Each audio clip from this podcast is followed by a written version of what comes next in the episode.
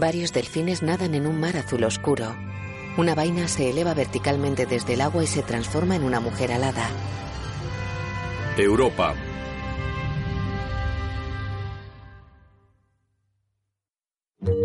Se suceden imágenes de un puente y una ciudad vistas a través de un caleidoscopio. Film Nation Entertainment. Europa Corporation y Film Nation Entertainment presentan una coproducción con Archery Pictures y Frank de Cinema con la participación de Canal Plus, Cine Plus y France Televisión. Una mujer pelirroja tiene sus ojos azules cerrados, los abre y mira a cámara. Hacer lobby requiere previsión. Anticiparse a los movimientos del adversario y diseñar el contraataque. Cierra los párpados, los abre. El que gana va siempre un paso por delante de la oposición. Y juega su baza justo después de que ellos jueguen la suya. Voz en off. Bueno, eso mejor no lo digas en la sala. Consiste en lograr sorprenderlos. Y que no te sorprendan a ti. Un avión sobrevuela una ciudad. La mujer está boca abajo en una cama, viste pantalón negro y blusa blanca, voz en off. Le repito la pregunta. Señorita Sloan, ¿puede explicar en qué consiste su trabajo? Ella se ducha, se viste y se maquilla, voces en off. Por consejo de mi abogado, rehuso contestar a su pregunta amparándome en la quinta enmienda de la Constitución de los Estados Unidos. En el baño. Eso es. Tira pastillas por el lavabo. Salvo para prestar juramento y confirmar tus datos, eso y en ese orden es todo lo que vas a decir. Ella asiente frente al hombre, coge un móvil y su abrigo, tira algo a una papelera. Diría que sobornaba a funcionarios públicos más o menos de una vez al mes. Por consejo de mi abogado, ¿puedo variarlo un poco? ¿Por consejo del abogado? ¿Por consejo de mi letrado? Rotundamente no. Vale, vale, lo entiendo. Esta última es demasiado arriesgada para ti. Sale de un edificio, en el despacho de su abogado Daniel. Sería mucho más fácil si pudiera gritar solo quinta. Quieren meterte entre rejas. Ella va hacia un coche. Si renuncias a una declaración o corriges una alegación maliciosa, se acabó. Renunciarás a la quinta enmienda y tendrás que responder a todo. Va a ser un escarnio público ante la prensa nacional. Te van a dar tanta cera que hasta el mismo Gandhi desearía cortarles la lengua. En el despacho. Consiguió privilegios como viajes, estancias de lujo y entradas a espectáculos deportivos a parlamentarios a petición de sus clientes. Circulan por Washington. En el despacho. Consiguió privilegios como viajes, estancias de lujo y entradas a espectáculos Daniel, cuando comparezca seré una pared de granito. Bien. Ella esboza una sonrisa y queda pensativa. Va en el asiento trasero del coche con su abogado. El Capitolio, 18 de abril.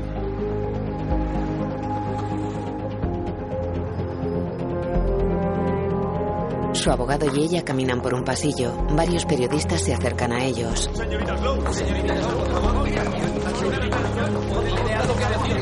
Nada que declarar. Les hacen fotos entrando en una sala.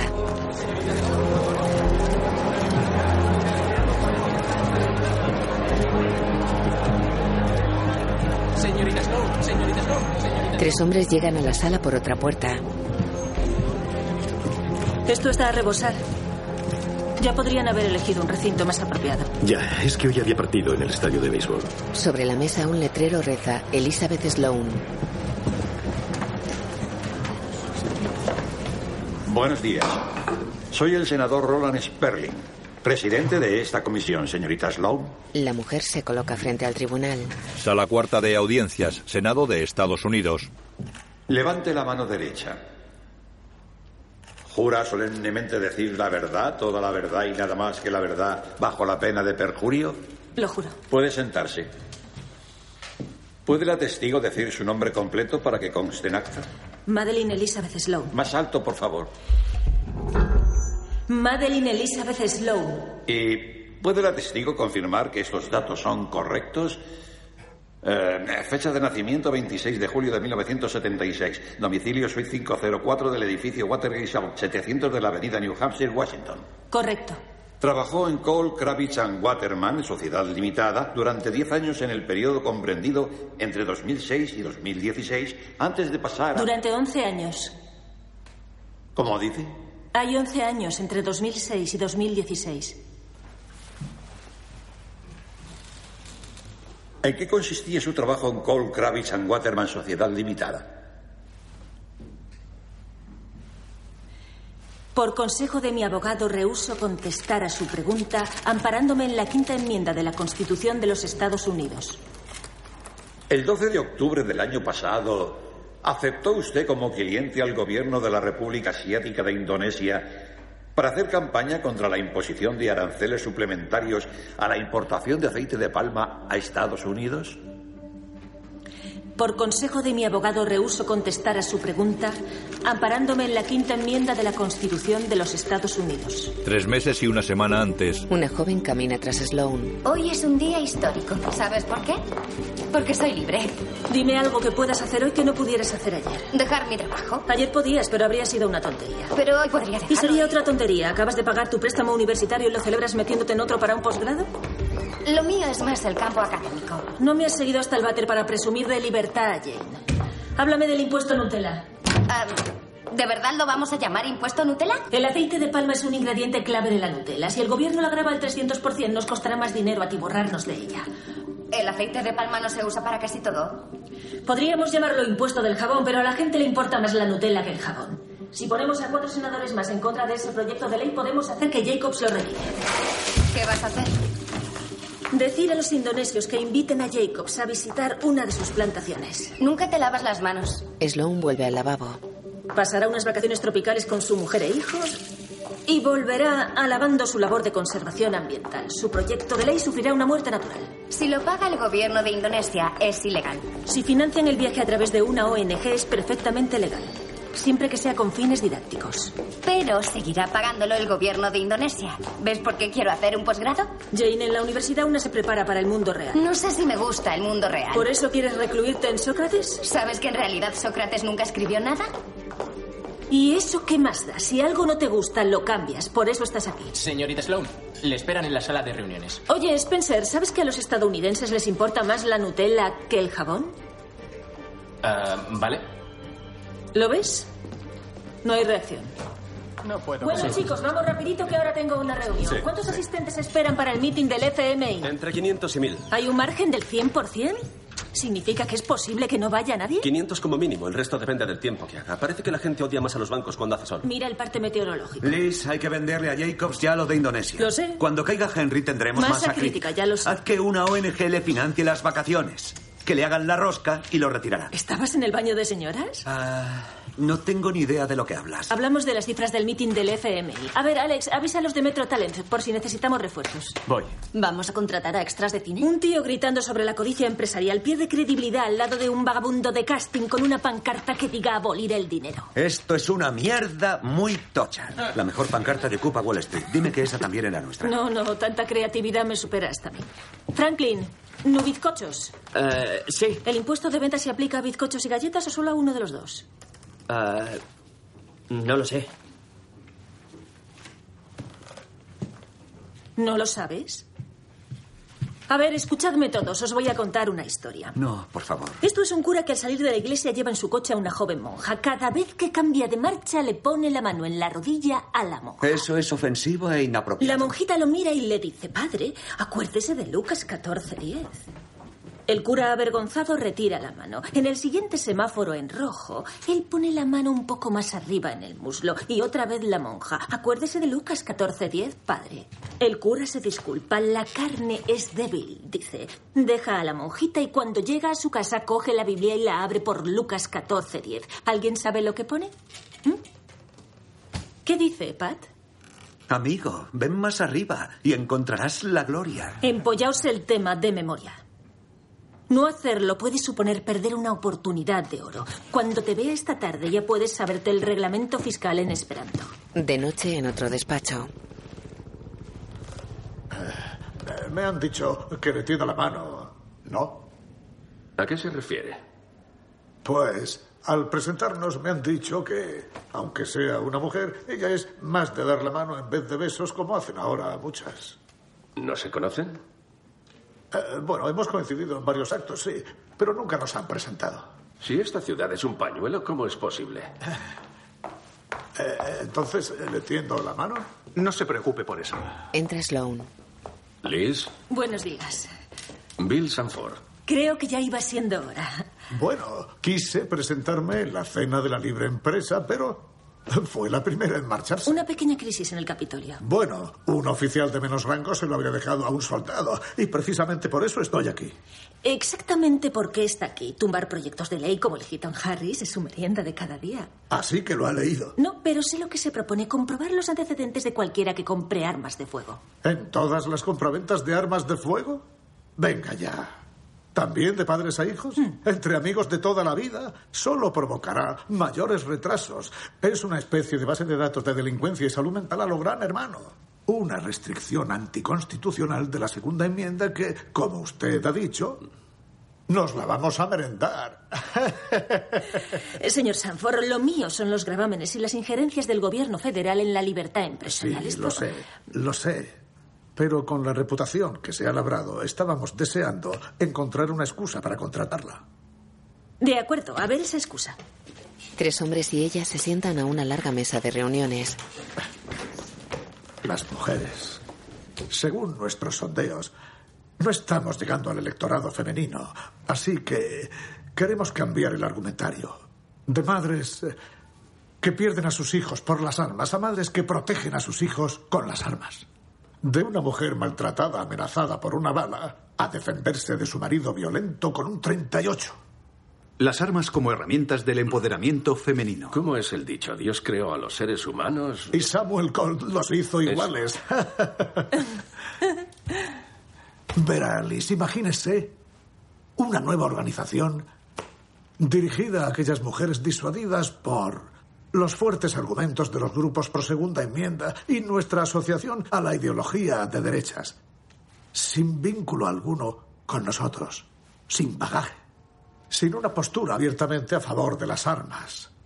Y usted la alimentará, establecerá su agenda y, lenta pero inexorablemente, hará que esas mujeres paguen sus cuotas para convertirse en guardianas de la segunda enmienda.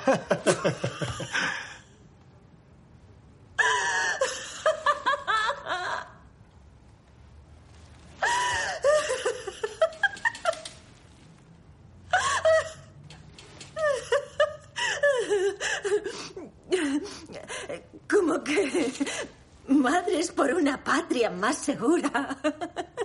Que velarán porque hasta el último ciudadano vaya armado hasta los dientes. Liz. Joder, ¿esta es la reputación que me he labrado? ¿Medalla de oro en el limbo de la ética? Yo no veo ningún problema ético en replantear un problema. La idea de ganarse el voto femenino poniéndole al lobby de las armas un vestidito rosa con volantes es tan burda que solo ha podido salir de una sala llena de hombres viejos. Pues no. Todos se levantan menos Sanford. Esta idea ha sido mía. Pues mi consejo es abortarla in útero. Hará falta un argumento mejor que nuestro consabido aprecio a la seguridad para que opinemos como usted sobre la segunda enmienda. Sanford la mira fijamente, gesticula y esboza una sonrisa. Bueno, el hecho es que en lo tocante al voto femenino tenemos que mejorar las cifras.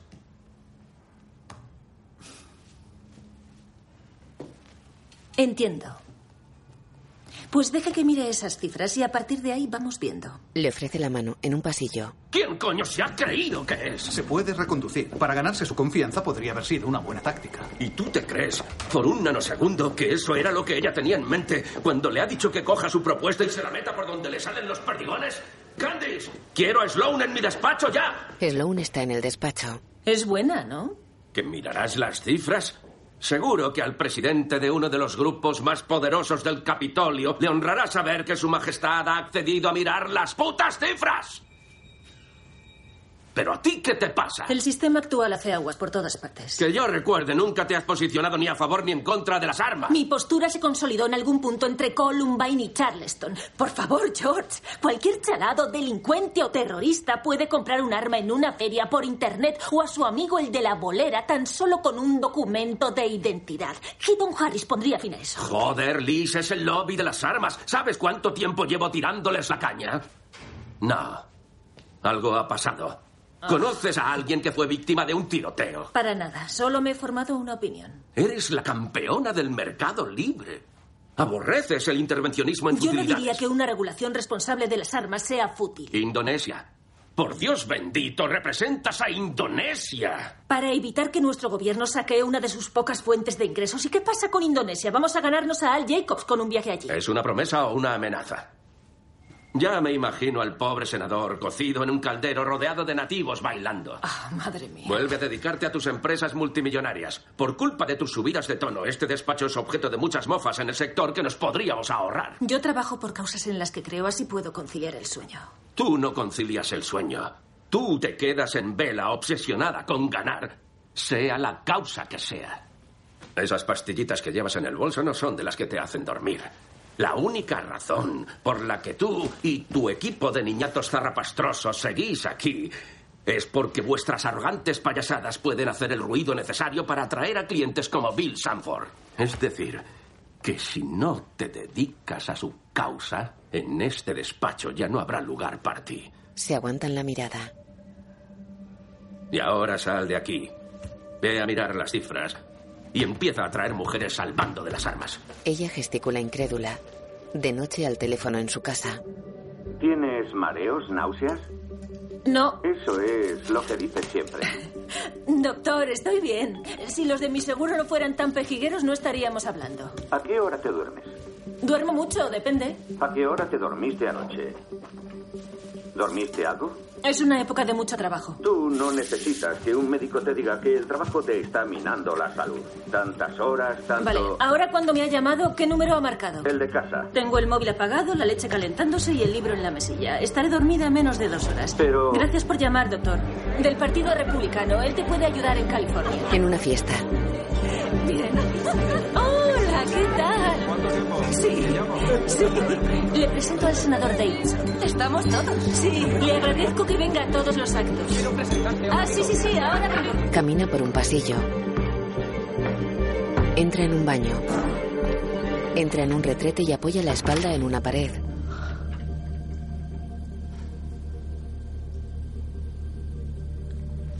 Saca el pastillero del bolso. Toma una pastilla.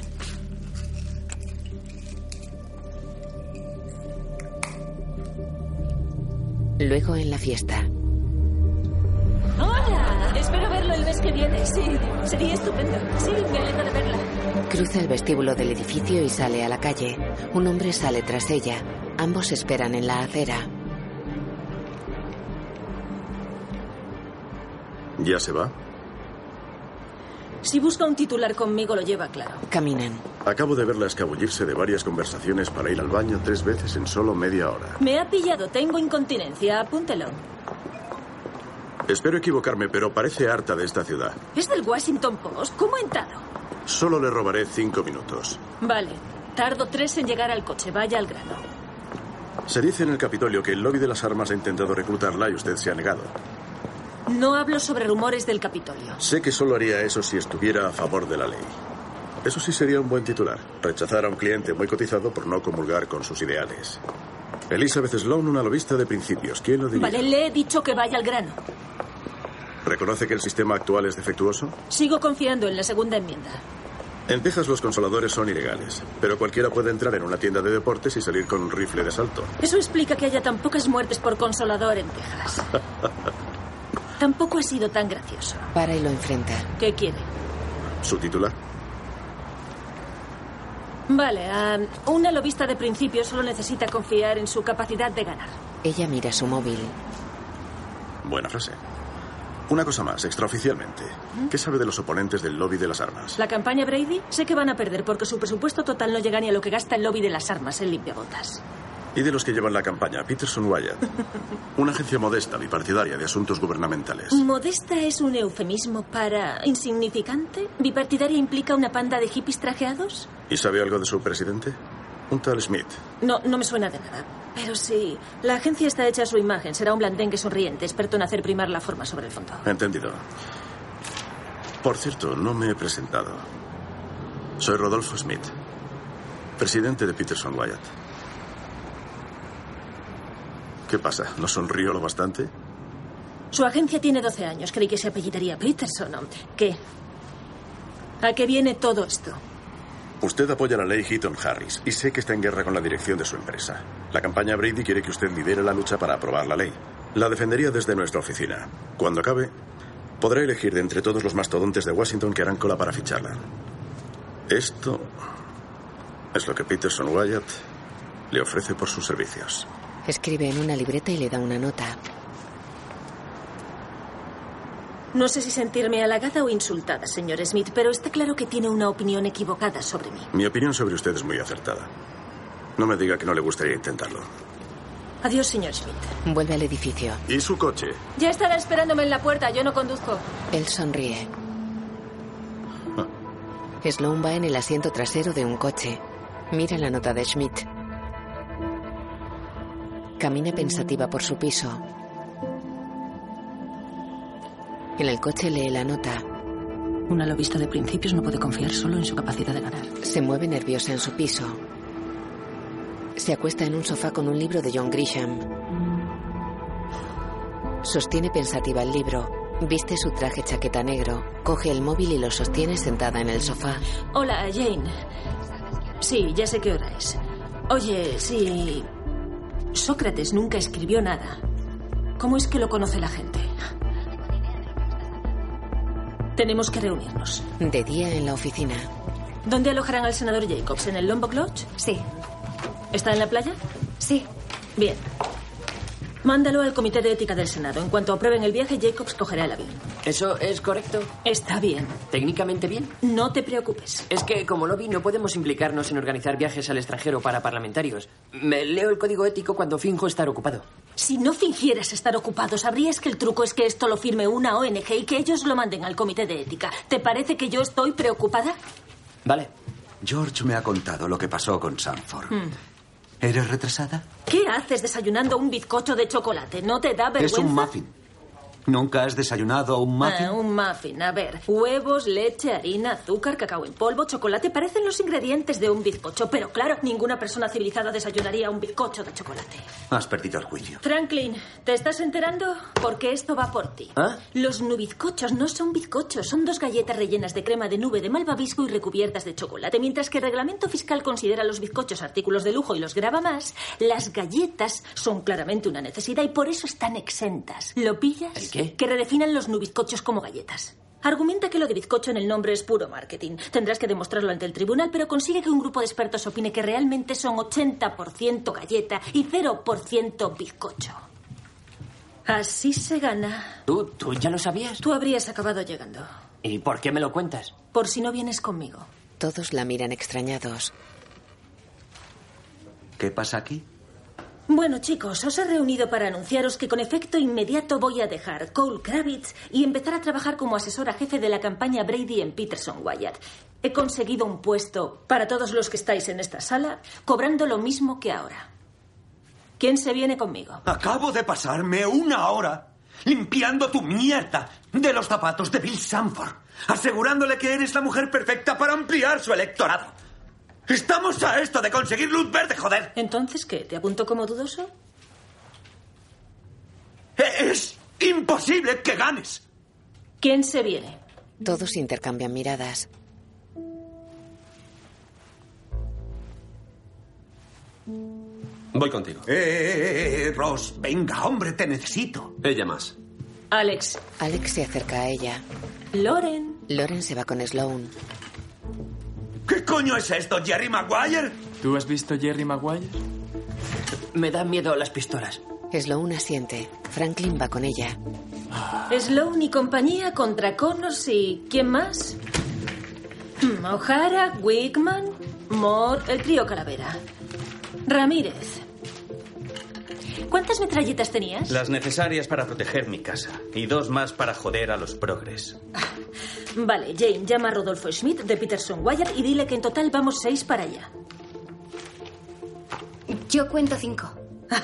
Las matemáticas no son lo tuyo. ¿Quién ha dicho que yo vaya? Yo, llama a Rodolfo.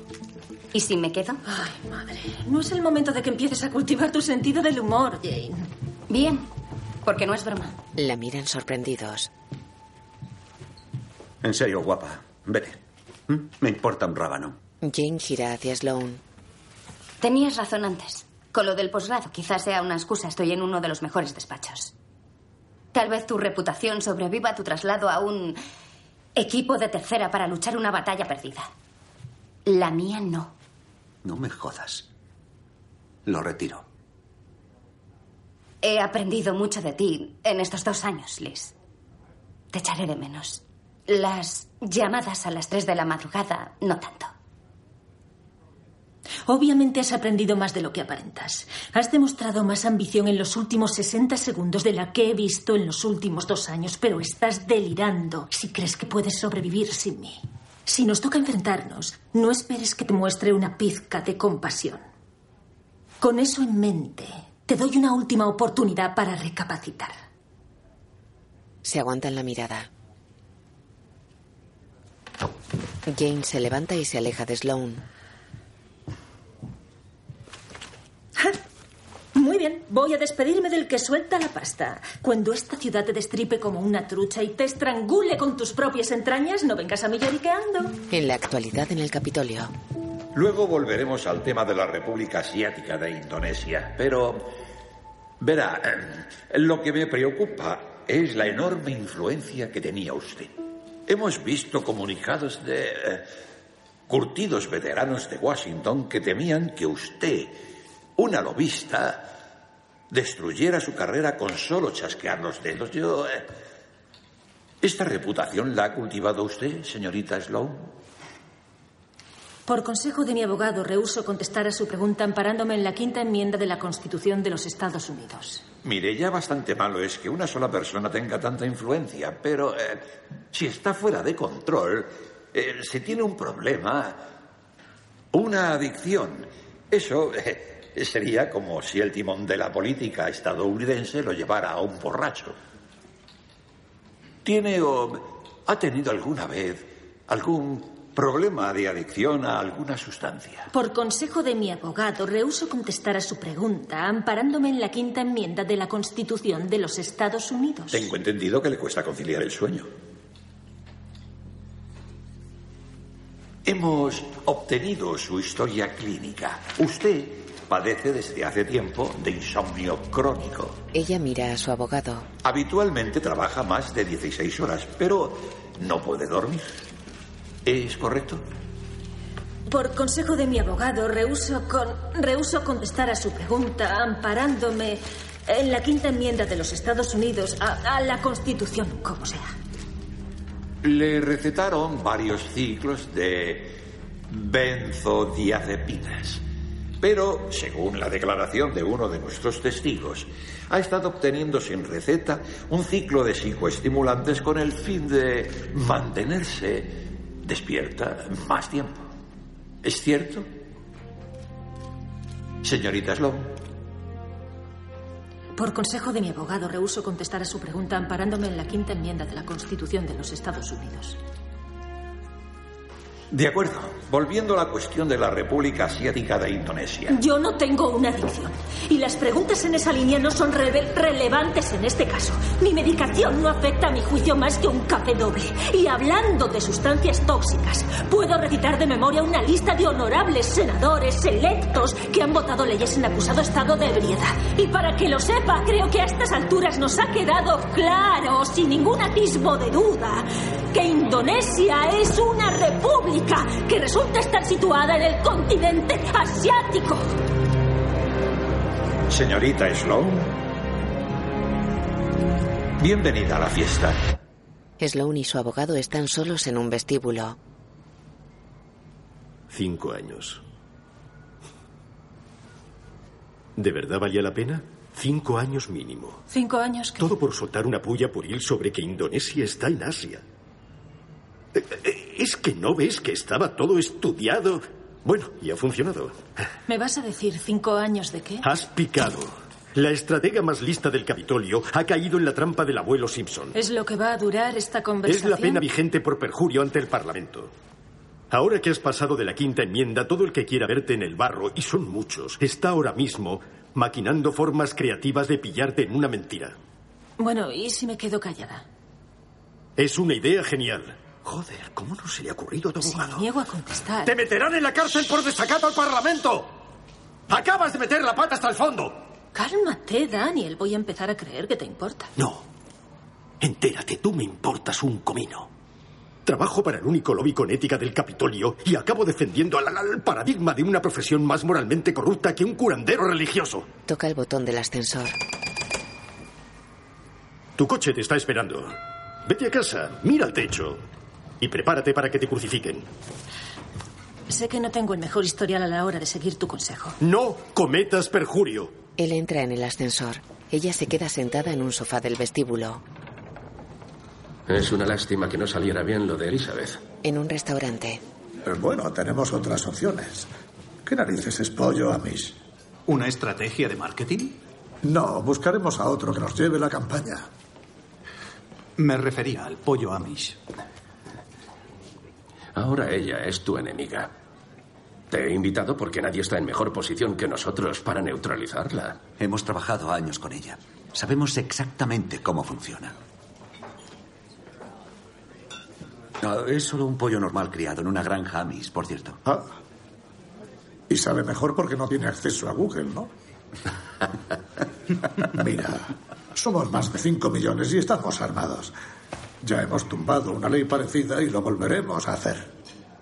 Harán mucho ruido, pasearán sus pancartas, pero al final todo es muy predecible. Ella no es predecible. Miran sorprendidos a Jane. Su objetivo es sorprender. Comparte información con su equipo, pero no se lo cuenta todo. Idea planes para ciertas personas, pero ellas no se dan cuenta hasta que están metidas de lleno. Ella siempre está maquinando algo más. Así es como funciona. Tenemos bastante claro por qué senadores irá. Y podemos adelantarnos. Y algunos con los que ya cuentan son vulnerables. Batchley, de Michigan. Podría conseguirnos seis votos. Si nos hacemos con él, ganamos la partida.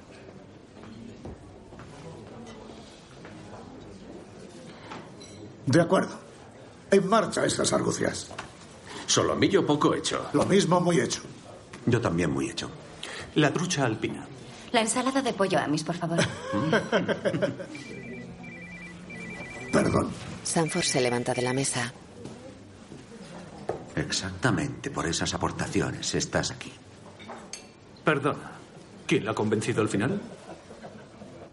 Sloan entra en un piso. Deja el bolso y el abrigo sobre un sillón. Recorre un pasillo. Se para ante un cuarto. ¿Quién coño eres tú? Buenas noches. ¿Qué ha pasado con el de siempre? Mark. Si es que ese es su nombre. Mark lo ha dejado. Llámame Ford. ¿Ese es tu nombre? Para ti sí. Está recostado sobre la cama. ¿Y el tuyo, preciosa? Ay, madre. ¿Eres política o una ejecutiva agresiva? ¿Qué busca una mujer con tanta clase en la habitación 904? Conversación no. ¿Cuánto has bebido? No lo bastante teniendo en cuenta que el minibar es gratis. Aquí no se permite fumar. Tampoco se permite pagar por sexo. Pero aquí estás. El humo es detectable. Puede llamar la atención, no es profesional. Vale. Ejecutiva. ¿Abogada, quizás? Si vamos a seguir, exijo ciertas reglas. Las de- normas de la agencia. Pago en efectivo. Yo soy el único que sabrá que nos hemos montado una fiesta. Y eso que me he pimplado medio minibar. Es joven y tiene el torso desnudo. Si no soy lo que buscabas, lo entiendo. Tú me vales. Se quita la chaqueta.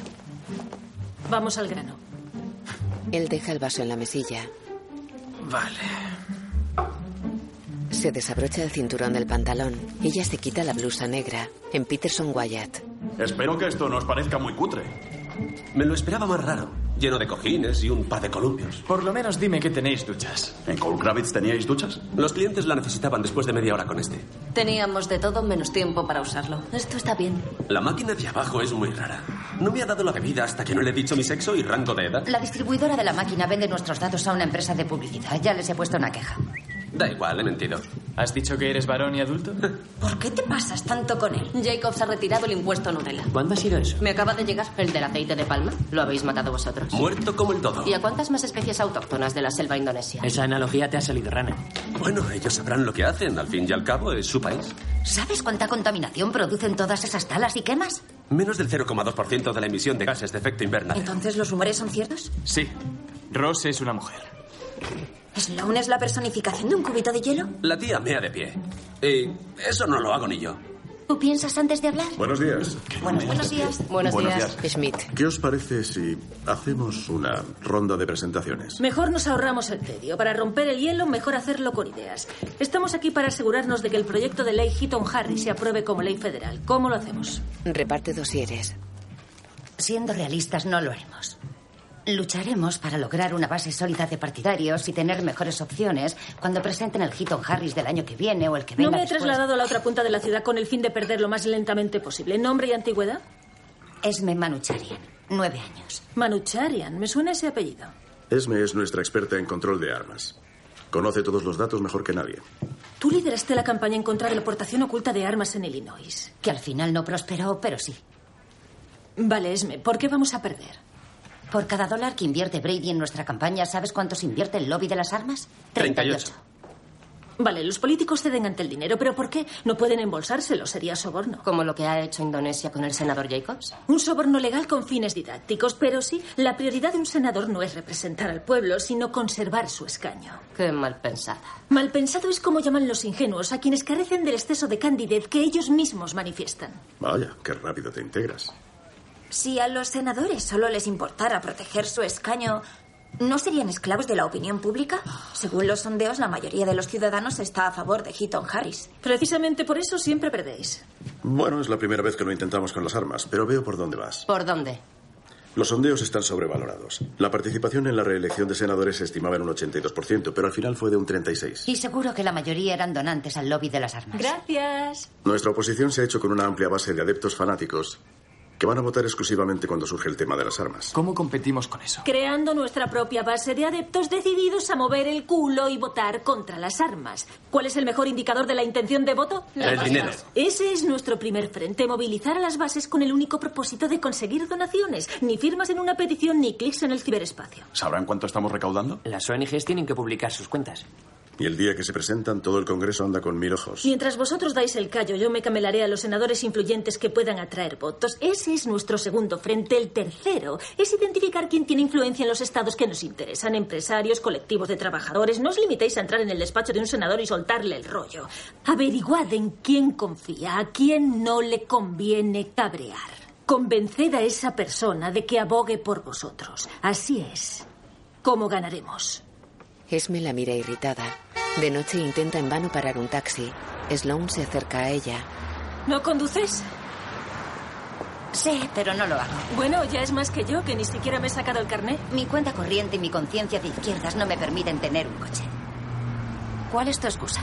Sinceramente, se me da fatal. Hice el examen a los 16 años, es el único que he suspendido. El examinador me dijo que era imprudente, que no ponía ni cuidado ni atención.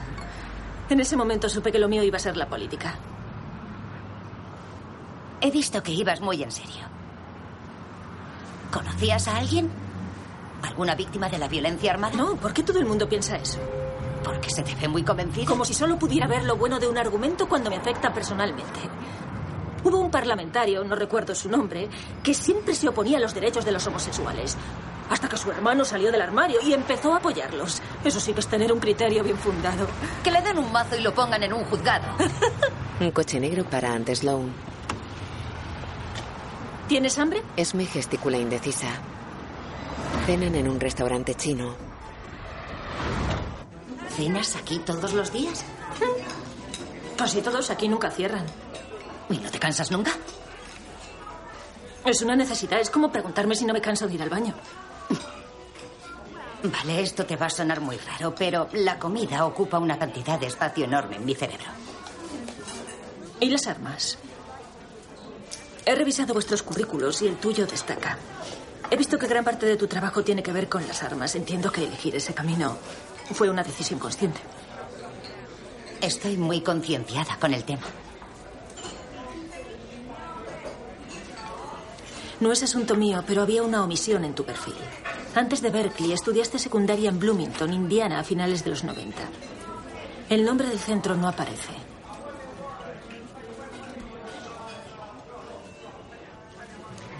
¿Quién más lo sabe? Rodolfo. Nadie más. Ya imaginarás lo que pienso. Perdona, Elizabeth, pero mi reputación me la he ganado. No es fruto de algo que me ocurrió en el instituto, aunque mis ideas sí. Hacerlo público podría debilitar mi imagen porque me toca muy de cerca. De todas formas, ni siquiera habían comprado esas armas.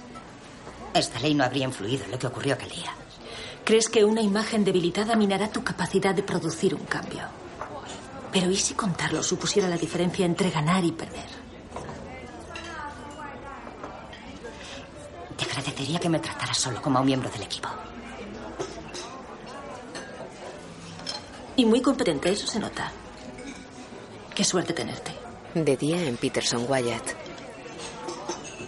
60 es el número mágico. Con 60 votos tumbamos a un obstruccionista. Así que el lobby de las armas gana con 41. Y hasta con menos. Necesitamos 60. Menos de eso no vale. 59 no nos vale. Necesitamos que voten 60 senadores. Si no lo conseguimos, ganan ellos, punto. Como iba diciendo, según mis cálculos, el lobby de las armas tiene 34 votos prácticamente fijos en este lado. Y diría que tenemos 44 en nuestro lado. Así que quedan 22 con los que jugar. Estas señoras y señores del centro. Provisionalmente el proyecto de ley se votará dentro de 84 días. Lo bueno es que si convencemos a 16, superamos el límite. Perdona, ¿eso es lo bueno? ¿Necesitamos 16 de 22 votos? Eso es como hacer un examen con una nota de corte de... 72%. ¿Y lo malo es que el lobby de las armas es más rico de lo que nosotros podamos soñar jamás? Además eso. ¿O que no hay mucho tiempo para robarle 16 votos al grupo más poderoso de Washington? Y eso también. Lo que Ross intenta decir es que nosotros necesitamos 16 y ellos solo 7. Mierda. En Cole Kravitz miran un vídeo. Y el hombre que lo hizo nos arrebató sus risas, su alegría. Y me niego a aceptar que dejáramos que pasara. Nuestras niñas preciosas. Podríamos haberlo evitado. Podríamos haberle quitado la pistola y mis hijas seguirían vivas. Joder, captamos la idea. Brenda y Joel Patterson. Su caso ha provocado un nuevo repunte del rechazo a las armas en Wisconsin. Eso fue hace más de un mes. No ha disminuido. Brenda se ha convertido en una figura destacada del movimiento Madres contra las Armas. La indignación pública después de un tiroteo dura como una semana por víctima. Esto de los Pattison debería estar más que enterrado ya. Patterson. ¿Pat? ¿Qué? El apellido. Es la familia Patterson. Me la suda, como si es la tribu de los Brady. Ella está detrás. Sanford tiene que saberlo. Nuestra estrategia debe aspirar a causar el máximo impacto. El apoyo al control de las armas ha aumentado un 8% en las últimas semanas. Los dos senadores de Wisconsin son vulnerables. Si no se declaran a favor de Heaton Harris, Kirkpatrick no pasará de este otoño, igual es caerá en dos años. ¿Quién va a lo de los médicos? El senador Wallace. Él puede darnos a dos moderados más. Y me juego el cuello a que la muy bruja lo verá como una oportunidad para echarles el lazo. No, Carlos, de ninguna manera. La prensa tiene que estar. De eso se trata. Tiene que quedar registrado digitalmente para poder echar mano de ellos en caso de que se le ocurra echarse atrás. Te mando una foto de Clara Thompson. Estará delante a la izquierda con... Clara, ¿qué llevarás? Un vestido negro con un hombro al aire. Un vestido negro con un hombro al aire. Con suerte será el único en la sala. Gracias, Carlos. Alex, dime que es posible que un médico no tenga tiempo para el rollo de las redes sociales. Sí, sí, tiene que chuparse turnos de 15 horas. Genial. Pero sí tendría perfil en Doximity, la versión médica de LinkedIn. Podrías haberte callado cuando he dicho genial. Buenos días. ¿Lectura ligera? ¿Sabes que estudia la neumología? Sí que lo sé. Estudia el neumo. Los pulmones son asimétricos. El derecho tiene tres lóbulos y el izquierdo dos. ¿Sabes por qué? Para hacer sitio al corazón. ¡Bravo! Bueno, chicos, escuchad. Imagino que para ti no será un problema. ¿Qué excusas pondrán? Venga, argumentos y contraargumentos. A ver, despertad. Es el primer paso para que haya un registro nacional de armas de fuego. Alarmismo. Nadie ha intentado siquiera proponerlo. Y si lo hicieran, había que votarlo igualmente en el Parlamento. Siguiente. Estaríamos a dos pasos de la confiscación. El discurso de su lobby se basa en la falacia de que queremos quitarle algo al pueblo. Y no, queremos que a la gente peligrosa le sea más difícil comprar armas de fuego. Si no podemos derribar esa falacia, mejor apaga y vámonos. Esme, ¿me sacas la bio de Wendy Fernis? Claro. ¿La presidenta de Harwood Norton? La segunda empresa con más demás empleados de Virginia. Los dos senadores están vacilantes y consigo que ella contacte con ellos. ¿No es paradójico pedirle a la presidenta de una empresa dedicada a la defensa que apoye prohibir las armas? Que no es prohibirlas. Dios, pareces uno de ellos. Me he metido en el papel. Siguiente. Ah, la nueva regulación aumentará el tiempo de espera en dos semanas. Así va este país. Esperas seis meses para una radiografía, pero oye, en 15 minutos puedes comprarte un fusil de asalto. Uh, ¿Vas a uh. ser tan mordaz en público? Las evasivas no son memorables, las frases con gancho sí. Y esta nos viene al pelo. ¿A alguien tan desesperado por conseguir un arma no debería permitírsele tener una a su alcance? El número total de aparatos de resonancia magnética. Si el senador acaba algún día su discurso, dará paso a las preguntas del público. Tú serás la tercera. ¿Crees que se mojará? Sabe que la prensa está aquí. No se arriesgará a ponerse en evidencia en su propio acto. Ponlo contra las cuerdas y no tendrá opción. Pensamos gastar dos millones de dólares más para adquirir cuatro aparatos nuevos durante el primer año de mi próxima legislatura. Gracias. Acto en Milwaukee. Muchas gracias. Gracias. Bien, eh, ahora unas preguntas para el senador y terminamos. Eh, sí, la mujer de blanco. Senador, soy la directora del centro Westfield. Su trabajo... Se supone que me tocaba a mí. ¿Qué hace? Obedece órdenes. Mira tres mesas detrás de ti, dos a la derecha. Nos han seguido por todo Wisconsin. Habrían investigado a los de la lista. Estás fuera. ¿Qué quieres decir? Que vamos a pasar al plan B. Y la última pregunta es del doctor Rush. Amara Secara. Espero haberlo dicho bien. De la Sociedad de Neumología de Estados Unidos. Gracias. Racha Marasekara es en realidad un actor llamado Matthew Cantaria. Creen que va a hacer una pregunta inofensiva sobre la iniciativa por el aire puro. Tendremos a tres o cuatro heridos por arma de fuego. Algunos de ellos niños, adolescentes. ¿Cuál va a ser su voto cuando el proyecto de ley Heaton Harry se someta al Parlamento? Bien, eh, como usted mismo ha experimentado, la violencia armada es un verdadero problema. ¿Me has engañado a mí? Racha Marasekara ha plagiado personalmente siete artículos de investigación, todos disponibles en Internet. Hasta tiene una cuenta en Doximity. Más importante que la carga económica es el hecho de que algunas de las víctimas son los... Niños. Los jóvenes. Así que creo que lo primero es transmitir desde aquí todo nuestro apoyo a los familiares de estas víctimas. Pero es cierto, la violencia armada es un gran lastre para nuestro sistema sanitario y sus trabajadores. Por supuesto que sí. Y por eso voy a dar mi apoyo incondicional al proyecto de ley Heaton Harris. Gracias. Se acabó la función. Gracias. Claro que sí, gracias. Sloan deja su copa en la mesa ocupada por los empleados de Cole Kravich. ¿A quién más nos trae? A Fastitelli y García. Esme, el miércoles tengo una sorpresa para ti.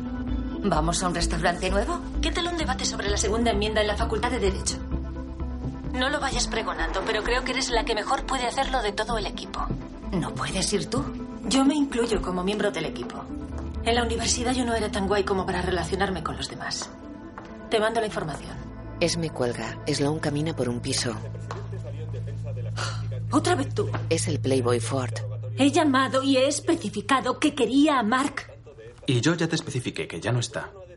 Bueno, ¿y a qué agencia se ha ido? Y yo qué sé, no soy su agente de la condicional. ¿Tiene problemas? Era broma. Venga. Con lo bien que lo pasamos la otra noche. Bueno, ahí tienes la puerta. Corre a los brazos de tu Mark. Hacen el amor en la cama.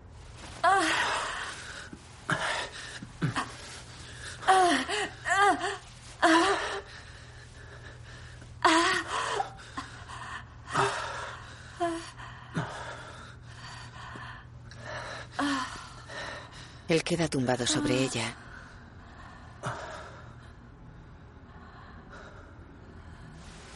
Sloan gira y se lo quita de encima. Queda boca abajo con los ojos cerrados. Se lava la boca en el baño. Ford camina con el torso desnudo. Tengo que trabajar esta noche.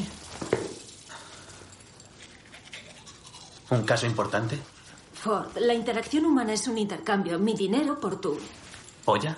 Iba a decir pericia. Pero ese es el único intercambio que quiero hacer. Ahora hablas como un banquero. De todas formas, tengo que prepararme. ¿Para qué? Tengo otra clienta. Mañana. ¿Te preparas? Para los actos públicos. Aunque no te lo creas, no todas me contratan por mi pericia. La mitad lo hace solo para ir de mi brazo. Algunas solo quieren hablar con alguien de fuera de su entorno que no las juzgue. Dios, qué pena dan. Los actos son otra cosa. La agencia me ha dado una lista de errores. Agente de seguros, experto en marketing. Mañana toca petróleo y gas. Ya nos veremos. Ella le ofrece un sobre. Creo que me debes algo más. No, está todo, cuéntalo. Esto cubre mis servicios. Pero acabo de darte un montón de información sobre mi trabajo, según los principios de Oye, eso ha intercambio. sido una aportación voluntaria por tu parte. Yo te pago para imaginarme la vida a la que renuncié por dedicarme a mi carrera profesional. ¿Y por qué no la vives? Esa vida no era para mí ni cuando tenía 20 años, ni mucho menos ahora. Así que no te interesa tener un hogar y una familia, ¿eh? Ah, ah, ¿No te arrepientes? ni lo más mínimo. Al menos sé algo más de ti. Y eso es todo lo que me permiten mis principios de intercambio. Adiós, Ford. Se sienta en un sofá y abre su portátil. Él ya está vestido. Coge su chaqueta. Pasa ante ella moviendo el sobre. Luego, en Peterson Wyatt, Esme entrevista a un hombre en la tele. Sloan camina con su móvil. Si usted fuera un terrorista o alguien que no debería subir a ese avión, ¿qué camino elegiría? Pues obviamente. Jueves por la mañana. Sí, espero. Loren, Boston, jueves. Oído. Borré hasta el último vestigio de mi presencia online. Sin reemplazarla, dejando un vacío en Google con tu nombre que ellos investigaron a fondo. Sí que la reemplacé. ¿Esme? La felicita por la entrevista. Clara Thompson acaba de volver después de pasar dos años en Médicos Sin Fronteras. Era sólido. ¿Por qué no me contaste lo de... Era Raj... Llámalo no sé. Macio. Lo he preguntado en contabilidad. Ese actor no lo pagamos nosotros, lo pagaste tú de tu bolsillo. Conviene mantener un círculo reducido. En esta ciudad estés donde estés, nunca estás a más de cinco metros de una rata. Se acerca a Esme.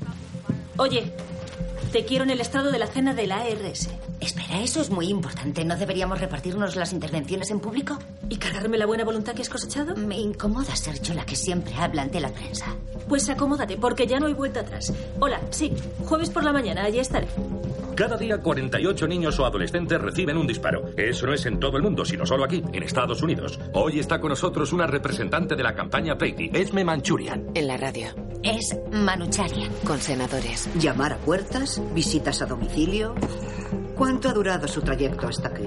Imagine lo importante que es para nosotros tenerla como aliada. ¿Por qué? En su larga y destacada trayectoria nunca ha hecho una mierda por el feminismo. Porque el sexismo no me interesa. Solo le falta tener polla. Creo que su presencia en la sala sería de gran ayuda mientras les pongo nuestra causa al senador Hofland. Dios mediante podremos proteger al prójimo de estas tragedias que con tanta frecuencia sacuden a nuestro país. Bueno, Esme. em, man, Manchurian. Manucharian. Bueno, Esme, muchas gracias. En por este país mueren cada semana nueve mujeres asesinadas por su pareja con un arma de fuego. El riesgo de homicidio asciende al 500%. No me suelte cifras, coño, que no soy periodista. ¿Cree que no lo sé ya? Y sus afiliados. Porque ahora sería el momento perfecto para contárselo. Con Smith. Larson y Parr han donado millones de su fortuna privada. Ya. ¿Con qué cara voy a pedirles más? Eh, Manchurian. Mandel está a puntito. Necesito temas de conversación. ¿Cómo qué? Temas banales, tonterías inútiles, sin ninguna importancia. ¿Delegas tus interacciones sociales? Sí, intereses, aficiones, hijos. La mejor forma de pelotear a un padre es decirle lo estupendos que son sus hijos. Voy. La última vez que nos vimos, el menor estaba a punto de entrar en Harvard, ¿Sí? Logan, ¿verdad? Dios, ni siquiera recuerdo haber tenido esa conversación. Mandy Hamlin de la Asociación Nacional de Enfermeras por la línea 3. Creo que muchos parlamentarios están tan acostumbrados a su generosa contribución que no estaría de más darles un pequeño susto. A tus donantes no les pidas más, pídeles menos. Si les interesa que salga la ley Heaton-Harris, podrían comprometerse a cerrar el grifo a todos los senadores que no la apoyen. Así que, ¿qué? Además de apretar las tuercas, ¿nos ahorramos en dinero? una sociedad en la que cada semana hay un nuevo tiroteo en alguna escuela. Y por eso yo votaré a favor del proyecto de ley Heaton-Harris. Los que están a favor suman 48. La donación es anónima. Todos creen que ha sido Bloomberg. ¿500.000? Eso es más del 12% de nuestro presupuesto. Si alguien dona tanto dinero, ¿por qué lo hace de forma anónima? Por una razón obvia. ¿Cuál? ¿La discreción? No, para parecer noble cuando se filtra su identidad. Madre mía, ¿naciste siendo tan mal pensado?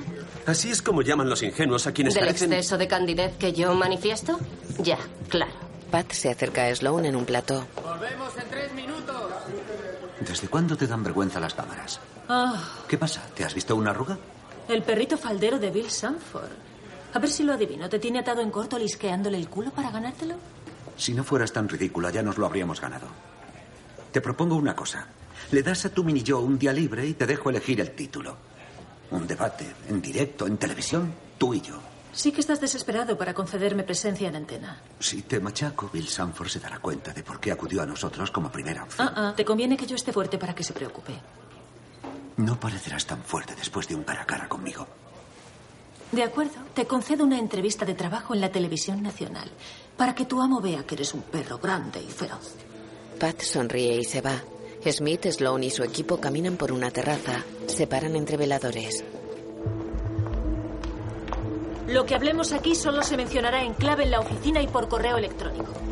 Mi antiguo despacho no es ajeno a poner micrófonos y hackear. ¿Crees que nos han pinchado la sala de reuniones? Vamos a ir a por un senador de un estado que en teoría no podemos captar. Ah, por favor, no me digas. Álvaro Gómez, republicano, Florida. Creía que ibas a decir Missouri. Florida es un despropósito. Soy muy optimista. La opinión pública está en contra de Heaton Harris en Florida. Luego hablamos. ¿En la oficina? ¿Y cómo expreso mi desacuerdo? ¿Con banderines? Alex, te encargas de los banners publicitarios. Tienes reunión a las 2 con JW. Te quiero dos campañas telefónicas. Clara, Brian y Loren sois la 1. Cynthia, Esme y Franklin la 2. Ross, dales datos a las dos. ¡Vamos! ¡A trabajar! Todos se van menos Sloan y Smith. ¿Pero tú qué te has creído? Que me ibas a dejar hacer mi trabajo. Esto no es Cole Kravitz, joder. Nuestros clientes son ONGs, no conglomerados sobrados de pasta. Yo me escondo en los arbustos con mi platito para pedirle una limosna al primero que vea con pinta de tener dinero y tú te dispones a prender fuego a medio millón de dólares con un plan descabellado. Pat camina con el móvil. A ver, esta película de James Bond que te has montado es muy emocionante, pero si de verdad crees que vas a conseguir algún apoyo en Florida, lo llevas crudo. Rodolfo, cuando me vendiste la idea de venirme aquí, me dejaste claro que tenías confianza en mi capacidad para llevar esta campaña. George, soy yo. Yo sé lo que hago. Tenemos que hablar de Florida. Y yo no hago nada descabellado. En un club privado, Pat juega al billar con un senador.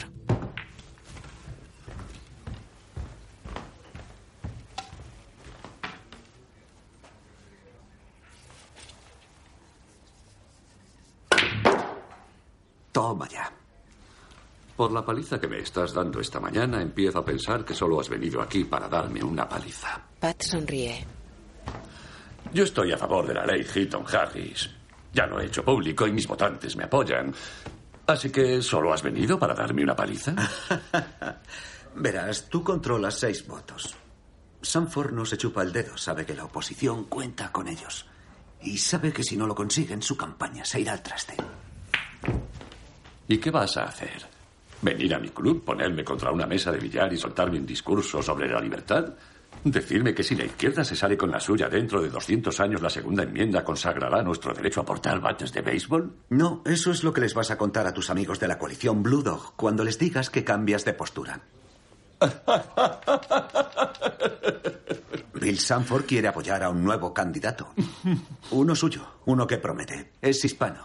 Se lo rifan entre las ocho universidades de la Ivy League. ¿De la Ivy League? ¿Tú has visto mis índices de popularidad? No se van a presentar contra ti. Se van a presentar contra tu hijo. Mete la penúltima bola. El lobby de las armas quiere tu apoyo, Hank. Saben que tu hijo se presenta por Michigan. Elegirán cuidadosamente a un candidato. Y lo apoyarán a muerte.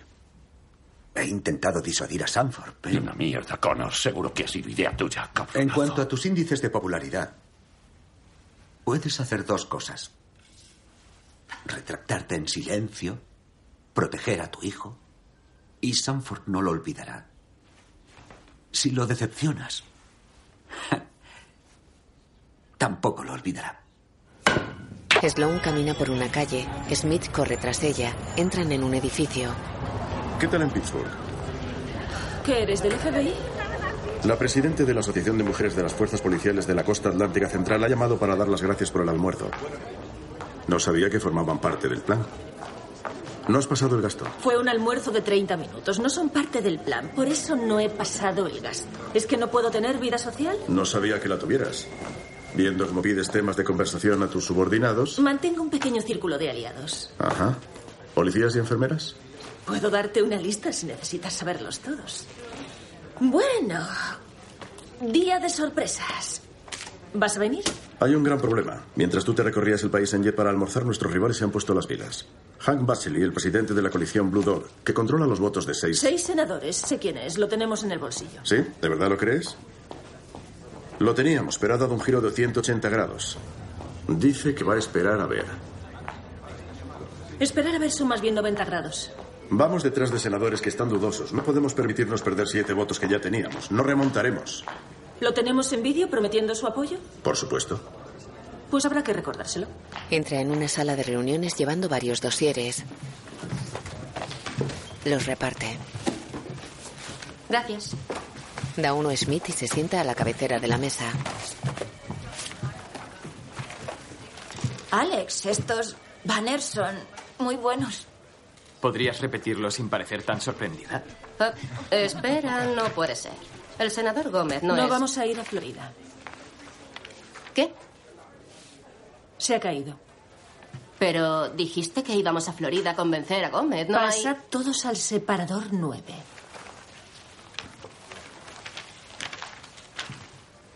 Yo no tengo nada en el 9. Todos tienen fotos de Pat y Cynthia Green.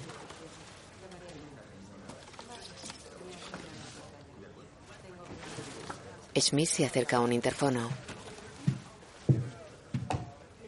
Seguridad, bloqueen el puesto de Cynthia Green. Extraigan sus archivos y sus discos duros y sáquenla del edificio. Dame tu Blackberry. ¡Vamos! Andando. Me ofreció convertirme en socia. Vas apañada. Salid de la oficina. Venga, venga, venga. Todo el mundo fuera. Todos salen menos Sloan y Smith. Haré que registren todo por si hay micrófonos. Eso me suena a peli de James Bond. Ya hablaremos luego, tú y yo. Se va de la sala. Venga, todos fuera del edificio. Venga, fuera. Vámonos.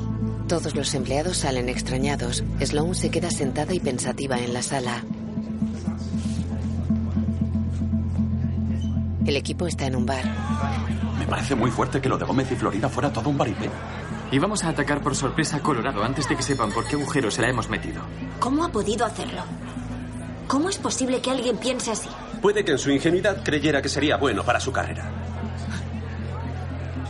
No me refería a Cynthia. Sloan camina por un callejón de una zona industrial. Para ante una puerta. Entra en una nave de ladrillo rojo. Buenos días. En la actualidad en el Capitolio. Puede sentarse. En la nave. No decimos que no se pueda hacer. Pero es arriesgado. Solo tendremos una oportunidad. ¿Eh? Miran a Smith en un monitor. ¿Te han seguido? Obviamente. Ábrele. En el Capitolio.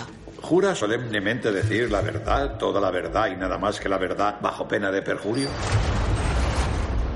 Lo juro. Voces en off mientras Smith entra y recorre la nave.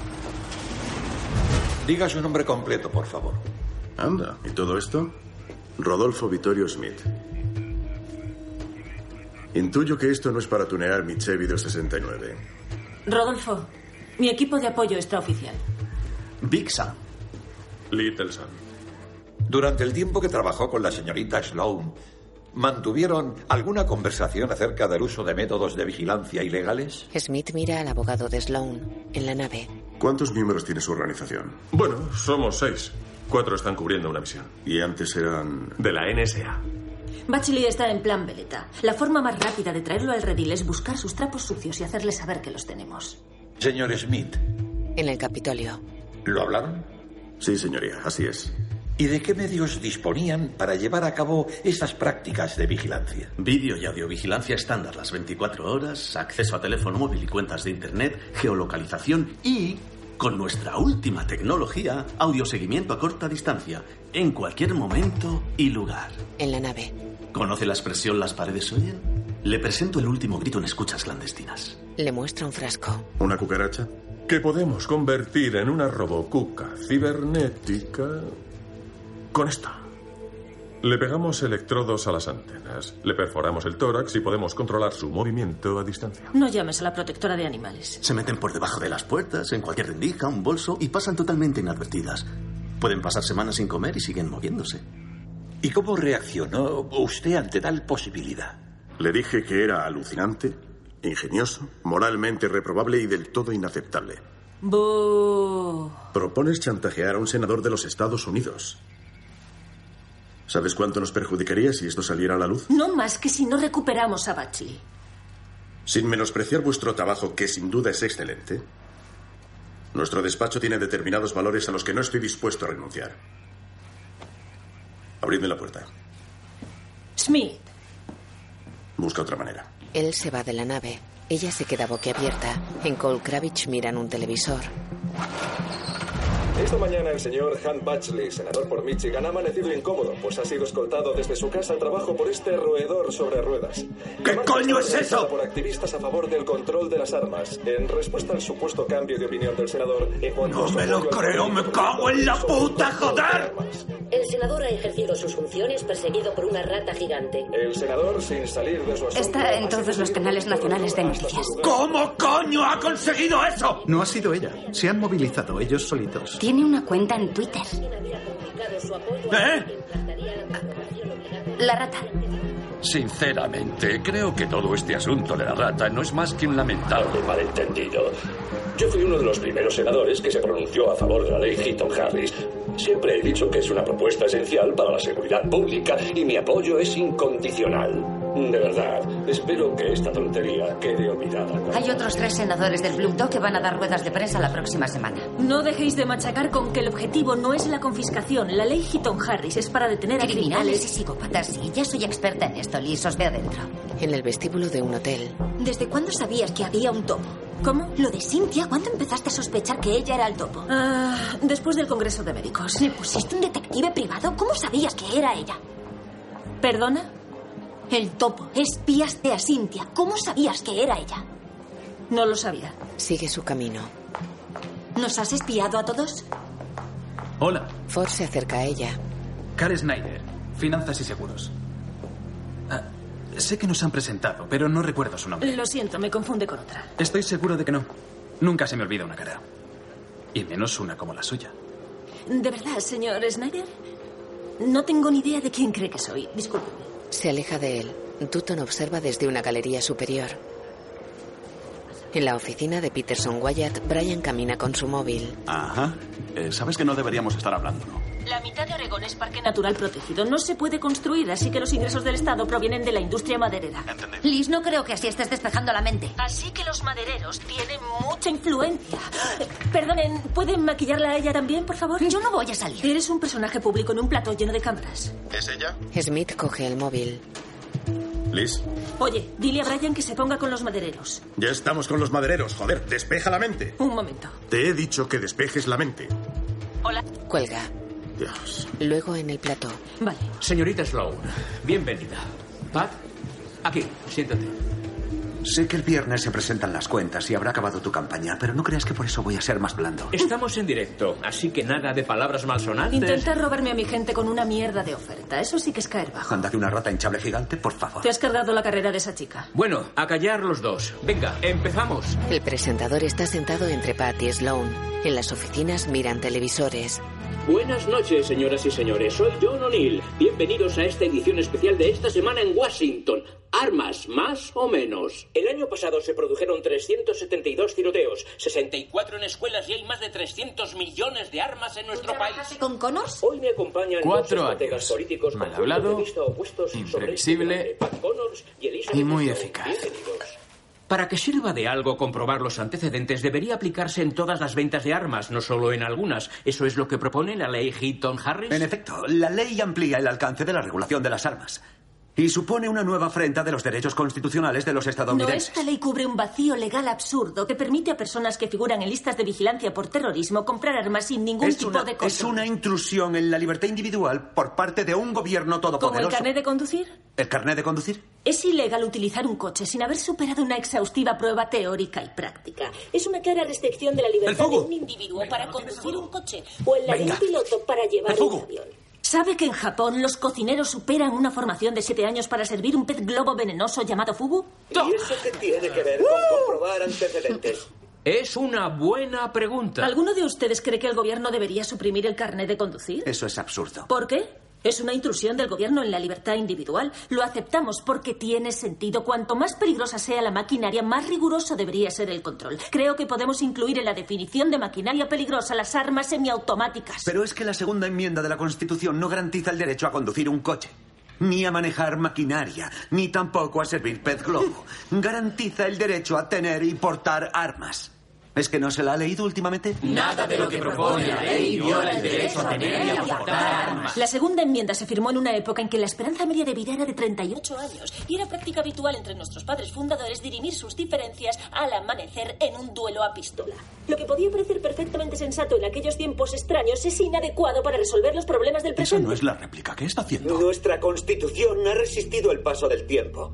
Se redactó para conceder derechos incuestionables que no cambian dependiendo de por dónde sople el viento. Se redactó así para mantener a raya a todas las Elizabeth Sloan del mundo que quieren limpiarse el culo con la Constitución y cambiarla Bueno, vamos a- por su propio criterio, porque ellas saben más que los padres fundadores de esta gran nación. Nada es incuestionable, ni siquiera la Constitución. Resulta paradójico que esa declaración de derechos a la que usted tanto se aferra sea, de hecho, una enmienda. Puede que a mí tampoco me guste, Elizabeth, pero es la segunda enmienda. Va justo después de la libertad de expresión, de religión y de prensa. Y antes que la protección contra el registro no autorizado y el derecho a no declarar contra uno mismo. Todos agrupados en la Declaración de Derechos. ¿Cómo la sorteamos? No hace falta. El Tribunal Supremo ya ha dejado claro que el derecho a tener armas está sujeto a restricciones legítimas, como lo es la comprobación de antecedentes. La comprobación generalizada de antecedentes es una vulneración.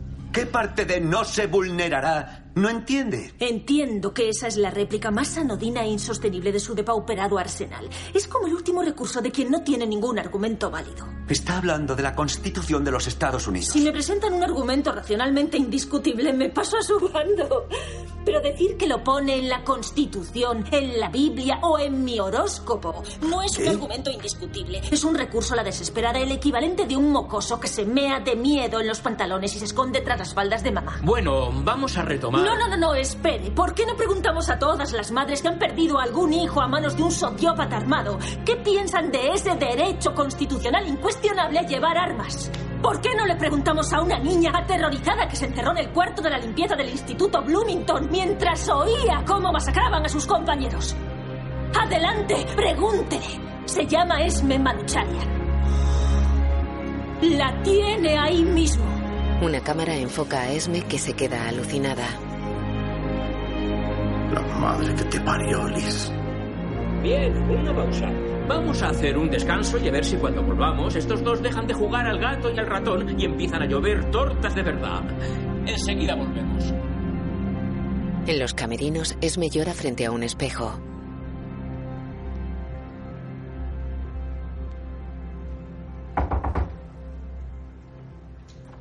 Sloan entra en el camerino.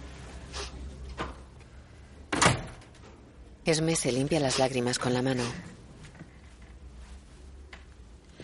No insultaré tu inteligencia diciendo que se me ha calentado la boca. Se queda de pie cerca de Esme. ¿Desde cuándo? Cuando empecé a acostumbrarme a salir en los medios. Sloan gesticula incómoda. Desde el primer día. Sloan asiente. Joder.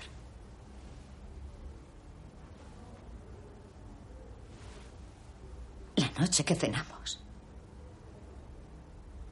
Me preguntaste si estaría dispuesta a contarlo si supusiera la diferencia entre ganar y perder. ¿Y si te hubiera dicho que no? ¿Lo habrías hecho igualmente? Probablemente. Me han contratado para ganar. Mi responsabilidad es utilizar todos los recursos que tengo. Con la prensa que esto nos va a dar sería una negligencia no utilizarlo. ¿Eso soy un recurso? Profesionalmente sí. Entiendo que tienes sentimientos y una vida, pero eso a mí no me concierne.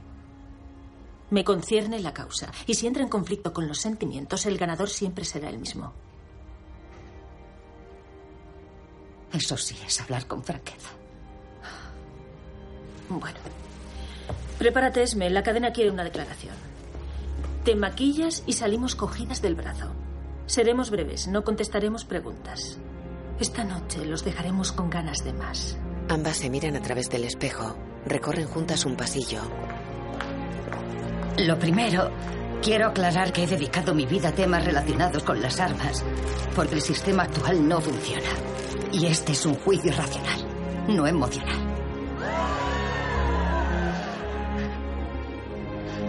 Yo sobreviví a la masacre que tuvo lugar en el Instituto Bloomington en el 98. Durante años he intentado curar el dolor y el trauma por miedo a tener que revivirlo. Pero he comprendido que es necesario que los miles de afectados por la violencia armada sean tomados en cuenta. Necesitan a alguien que los represente y que dé voz a su sufrimiento. Llama a Sanford. Alguien con quien se sienta... Puede que aún nos quede un último cartucho.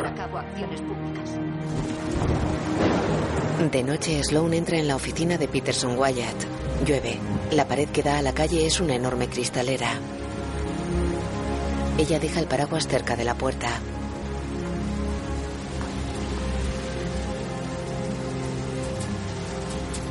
Se sienta en un sofá. Se queda con la mirada perdida y la cabeza apoyada en el respaldo.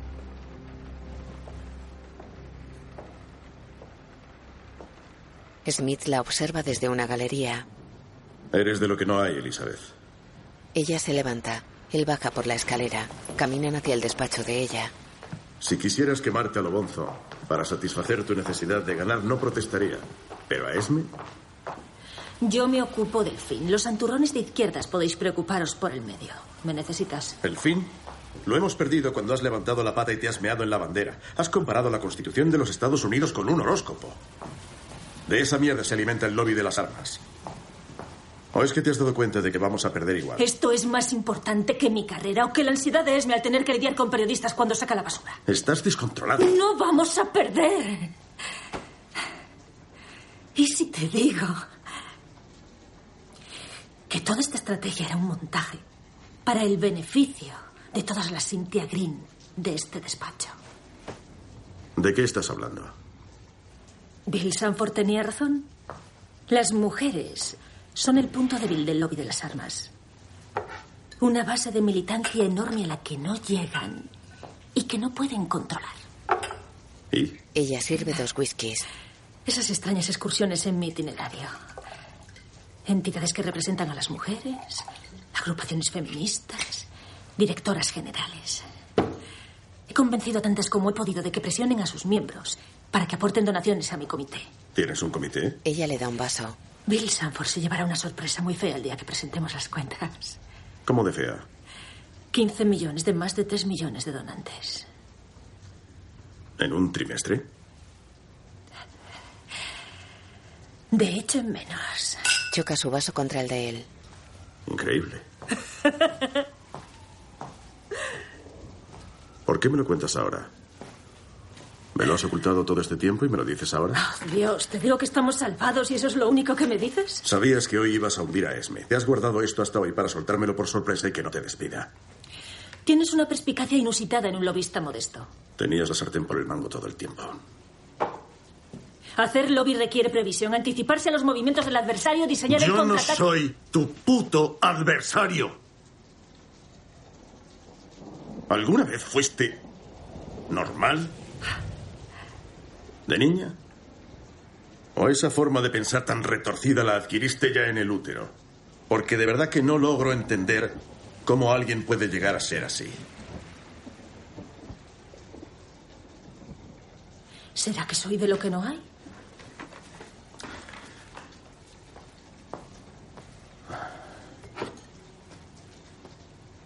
Te veo mañana.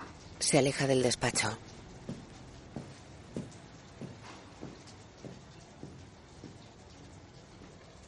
Ella se queda pensativa sujetando la botella con una mano y su vaso con la otra.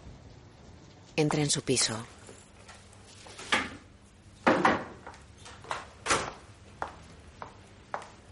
Deja el bolso y camina por el pasillo. Ford sale de un cuarto. Eres Madeline Elizabeth Sloan. Trabajas en asuntos gubernamentales para una empresa de comunicación. ¿Sabes usar Google? ¿A qué vino eso? En la fiesta. Fingiste que no nos conocíamos. ¿Qué esperabas? ¿Estás bien? La única que me llamaba Madeline era mi madre. Asuntos gubernamentales y comunicación son una forma sofisticada de decir lobby. Y hacer lobby es una forma sofisticada de decir que Fuera de esta habitación no nos conocemos. Ese fue el acuerdo de esta relación. estábamos solos. En un lugar público. No puedo permitir que me relacionen contigo allí. Había por lo menos otra persona que te conocía. ¿Quién era, por cierto? Nunca revelo quiénes son mis clientas. Nunca. Ah, solo cotilleas su vida personal. Buscas la verdad en Google. Sí, y creo que a los lobistas nos va la verdad. Lo dice un tío con cuatro identidades que se acuesta con desconocidas por dinero. Solo me sorprende lo bien que se te da mentir. Yo me crié mintiendo, Ford. No por gusto, sino por obligación. Por eso se me da tan bien. Habría cambiado encantada esa habilidad por una vida normal. Lo normal está sobrevalorado. Se aguantan la mirada. Él se acerca. Ella agacha la cabeza. Él la acorrala suavemente contra la pared. Se besan en los labios.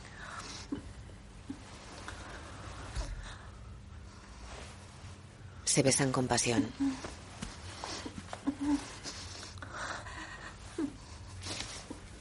Ella se quita el abrigo y le quita a él la camisa vaquera que lleva. Se besan.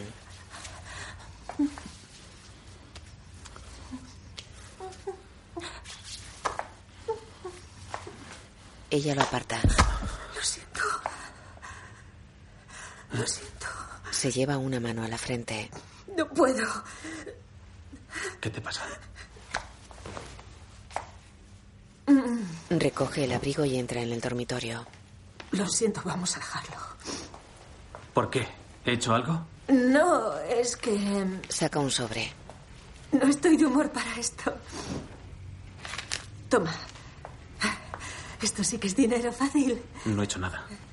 Bueno, has venido, te he hecho perder el tiempo, así que... Bueno, podemos sentarnos. ¡Que y- cojas el puto dinero, Ford! Le ofrece el sobre. Vete, por favor. Le da la espalda y se aleja. Él la mira sorprendido. Como quieras. Se va. Recoge su camisa del suelo del pasillo. Ella se sienta en un sillón del dormitorio y gesticula nerviosa.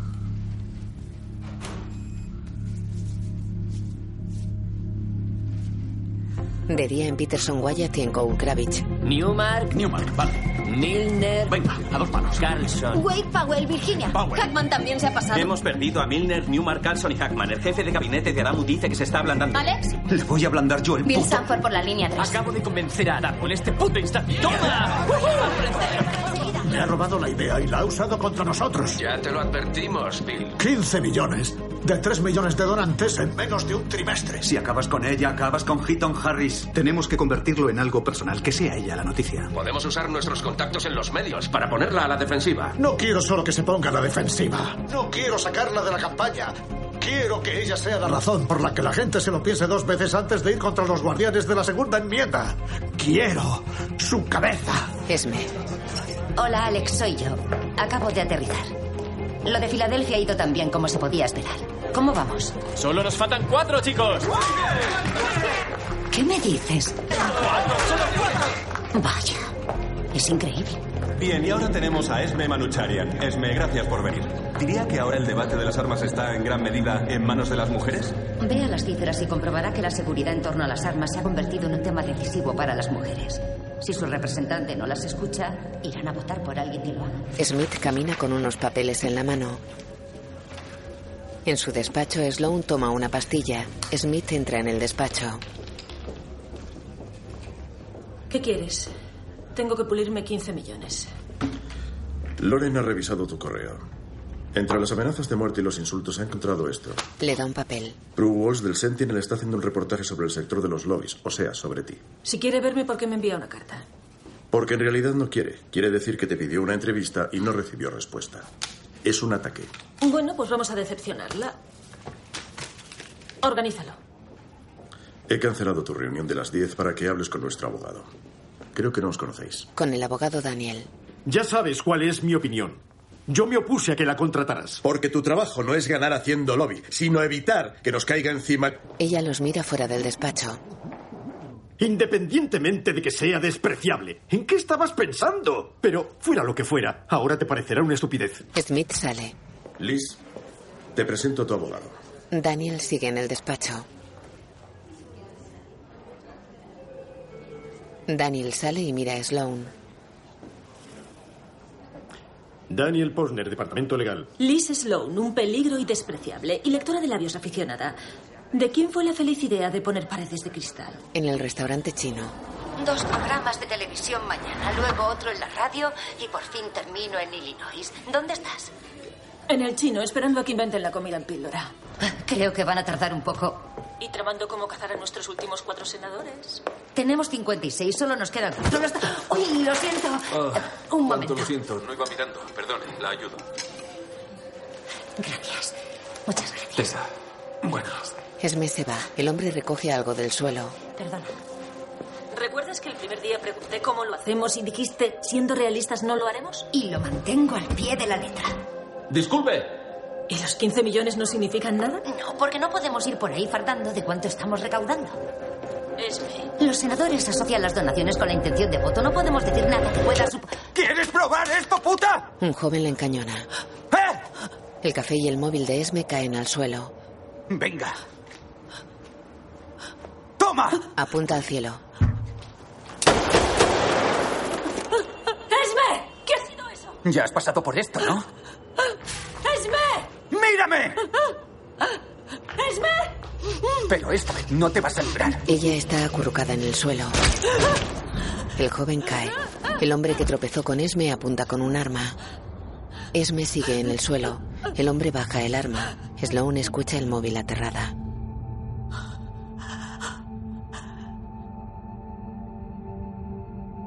Una locutora de televisión. Me encuentro en el lugar donde se produjo el tiroteo anoche. Al parecer, el agresor estaba apuntando a una de las principales defensoras del control de las armas cuando fue abatido a tiros por un civil que llevaba oculta una pistola con licencia. Pat sale de su casa con el móvil en la mano. George, ¿estás viendo las noticias? Parece que a Bill Sanford le han llegado las navidades por adelantado. Voy para el aeropuerto.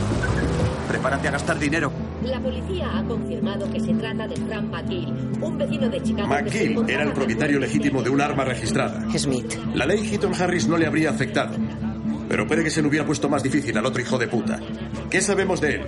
¿De dónde sacó esa parece pistola? que la señorita ¿Tenía Manucharian debería estar doblemente agradecida. Por un lado, a la segunda enmienda por garantizar su derecho a la protección frente a un perturbado, pero sobre todo a Frank McGill, ciudadano modélico, vigilante, responsable y con una puntería admirable. Esme está sentada en la sala de embarque de un aeropuerto. Bebe café. Sloan camina despacio hacia ella tirando de una pequeña maleta de viaje con ruedas.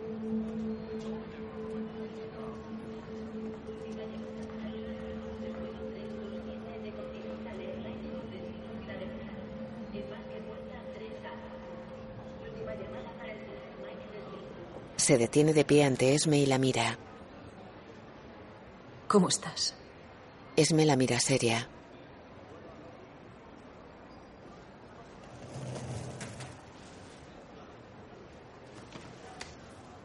¿Vuelves a casa? ¿Has cogido un avión desde Washington solo para pillarme en la sala de embarque? ¿Para poder tacharme de tu lista de tareas? Sloan niega. Traicioné tu confianza y te obligué a seguir este camino. No te preocupes, Liz, no ha sido culpa tuya. ¿Eso quieres oír? ¿Cómo ibas a saberlo? Pues no lo voy a decir. Ese tío quería matarme.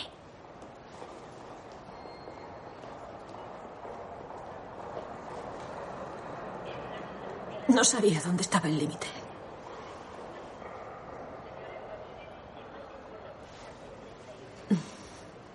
Nunca, nunca sé dónde está.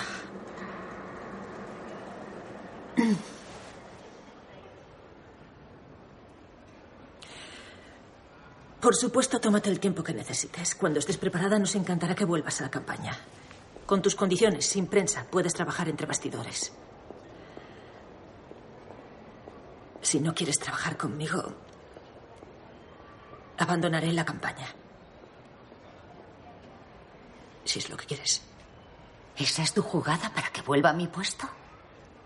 ¿Quieres que me enfrente ante las cámaras a Frank McKill?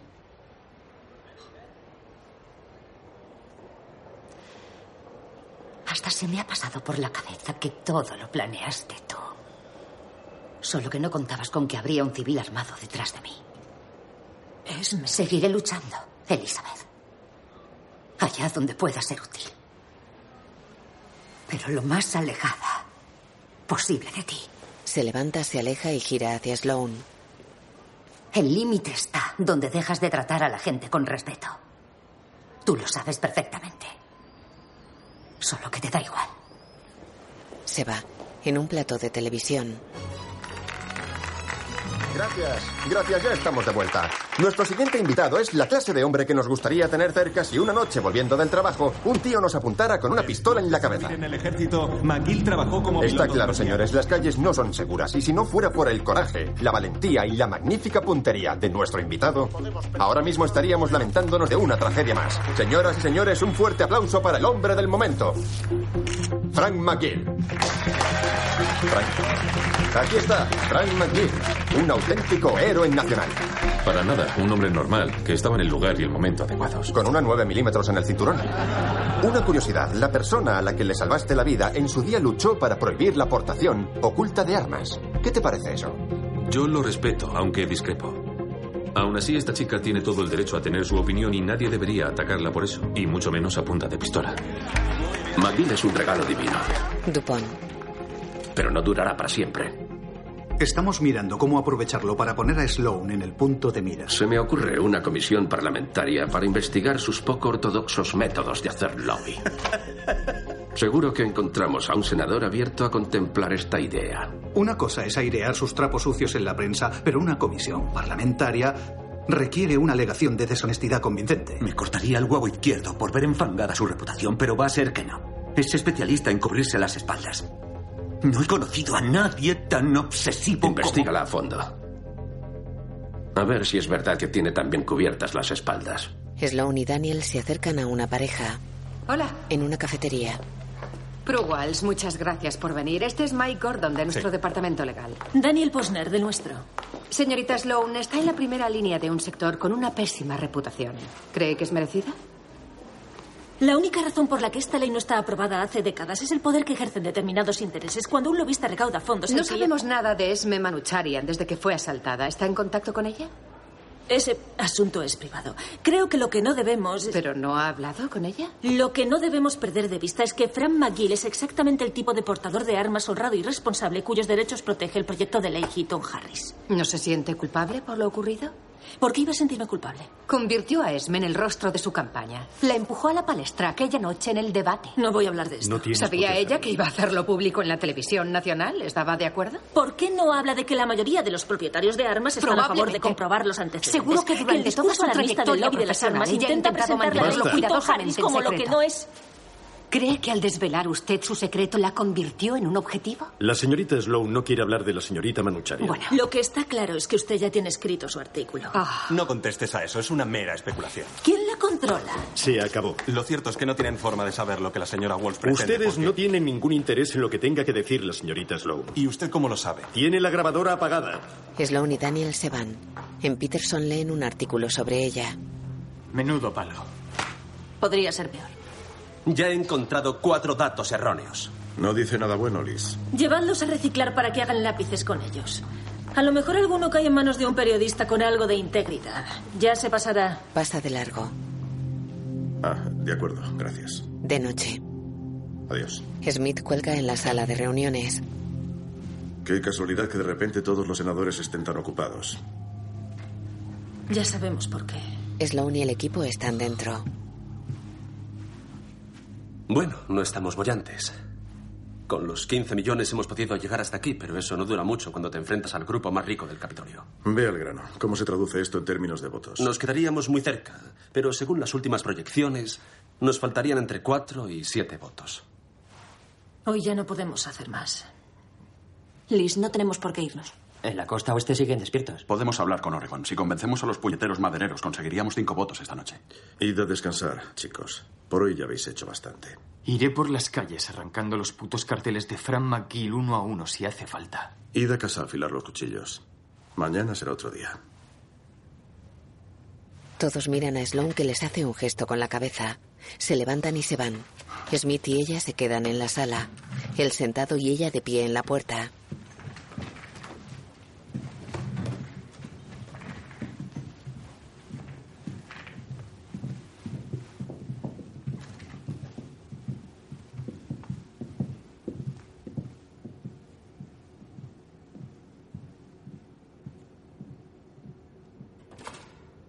Entonces seguimos luchando. Es lo único que podemos hacer.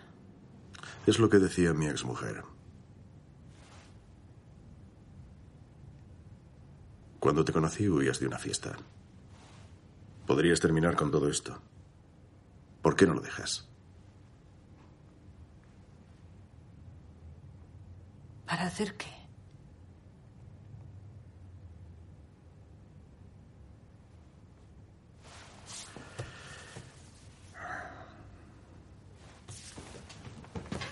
Él se levanta. Buenas noches. Se va de la sala.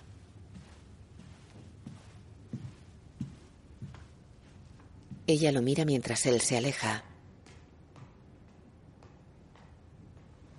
Sloan entra en la sala y se sienta.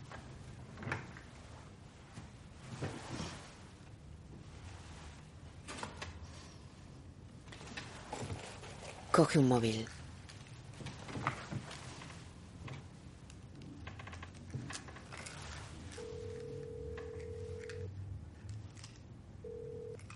Diga.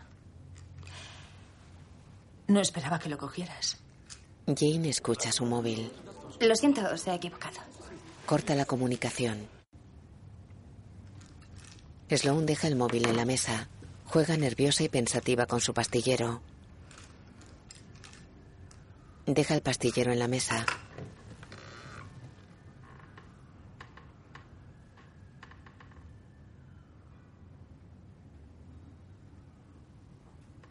Barre con rabia los papeles que tiene delante. Apoya sus manos en las rodillas. Las apoya en la mesa y mantiene la cabeza agachada.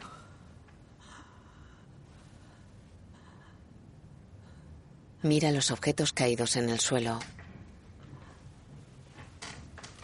Se agacha y aparta algunos papeles. Coge el pastillero y se sienta sobre sus talones. Toma una pastilla.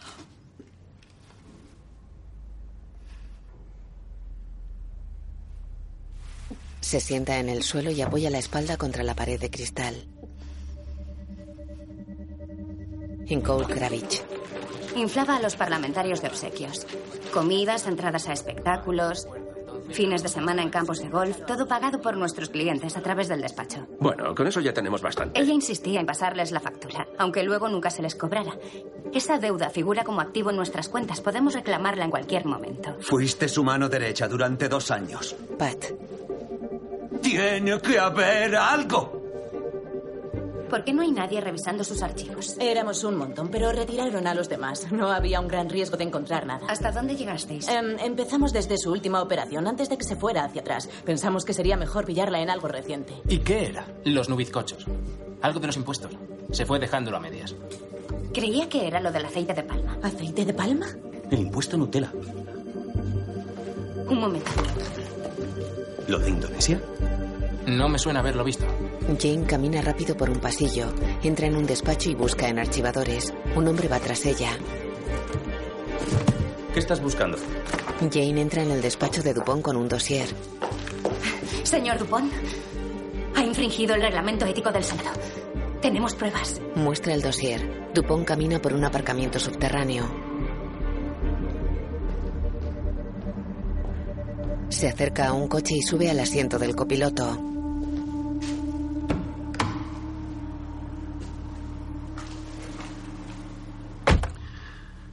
La cosa no pinta muy bien para ti en este ciclo, Ron. En mi opinión, vas a tener que gastar mucho en publicidad. No he pedido tu opinión. A ver, ¿quién podría financiar esos preciados anuncios en televisión? He prometido mi apoyo a la ley Heaton Harris. No puedo votarla con una mano y estrangularla con la otra. Puedes, so pretexto de imparcialidad. Tú ya has criticado a los que hacen lobby otras veces. Dirigirás una comisión de investigación sobre los asuntos de Sloan en respuesta a la creciente presión mediática por su lista de fechorías. Esas comisiones eh, se pagan con el dinero del contribuyente. Ron, nuestros clientes te han señalado a ti como el hombre capaz de hacer esto. Si te niegas, no podré impedirles que te asedien con financiación en tu contra. No pararán hasta aniquilarte. ¿Sabes de dónde viene la palabra aniquilar? Del latín. Significa reducir a la nada. Eso es lo que harán contigo, Ron. ¿Y qué hago? ¿Aceptar una mordida de Bill Sanford? ¿Y liderar el ataque a la ley Heaton Harris como su defensor más destacado? Hasta un niño podría atar los cabos. Podemos crear una estructura para ofuscar la fuente. Tu mordida llegará en forma de donativos procedentes de entre 8 y 12 entidades sin ninguna relación con las armas. ¿Cómo de grande sería la mordida? Lo bastante como para suponer la diferencia entre la posibilidad de seguir ejerciendo tus funciones como senador y la reducción de tu carrera a la nada. Dupont sale del coche. El senador Ron Sperling queda pensativo sentado ante el volante. Luego en el despacho de Sloan con Ross y Smith. Estos son todos los ataques desde la primera chapuza de Brook Walls hace dos semanas. Mi preferido es el que cuenta cómo derrocaste a la presidenta del Consejo de Estudiantes del Instituto inventándote un escándalo de plagio. Supongo que no es difamatorio porque te pega todo. Era una arpía insoportable. Smith. Te voy a apartar de la campaña. ¿Qué? A ti no, a ella. Espero fuera. ¿A qué vienes? La ley Heaton Harris pierde fuelle cada día que se te asocia a ella. Sperling la tiene tomada contigo. Ni siquiera lo conozco. Esto es una trampa. Me la han tendido porque quieren sacarme de la campaña. Te vas a preparar para una comisión parlamentaria. Coge el auricular de un teléfono, voz en off, luego en el Capitolio. En cuanto a su representación del gobierno de Indonesia. Dan, ¿estás ocupado? El senador Allen Jacobs, impulsor del proyecto de ley que usted rebautizó como el impuesto Nutella, voló a Indonesia en primera clase con su familia y se alojó en un hotel de cinco estrellas. Nuestra auditoría estima el coste de este viaje en más de 30 mil dólares. Poco después de regresar, la propuesta de ley se retiró. ¿Bien? ¿Por qué cree usted que ocurrió esto? Entiendo que se trataba de un viaje con fines didácticos. Puedo inferir que se dio cuenta de que su ley estrangularía una industria clave y dejaría en la indigencia a miles de agricultores que ya viven en la pobreza. ¿Desde su playa privada? No. Lo cierto es que su cliente financió este viaje como incentivo para que el senador retirase su proyecto de ley. ¿No es así? En absoluto. Mi cliente era el gobierno de Indonesia. El viaje fue sufragado por el Instituto de Estudios Ambientales, una ONG sin ánimo de lucro. Y había sido aprobado por el Comité de Ética del Senado. ¿Y su cliente ha hecho alguna donación a esa ONG? ¿Cómo lo voy a saber? No tengo acceso a su lista de donantes, como tampoco intervine en la financiación de ese viaje. No intervino. Es obvio que no pudo intervenir porque el reglamento ético del Senado prohíbe que un lobby organice viajes al extranjero para parlamentarios. En efecto. El senador Sperling muestra un documento. ¿Sabe lo que es esto? Podemos pasarle una copia. Dan copias del documento a Sloan y a su abogado Posner. ¿Reconoce ese formulario?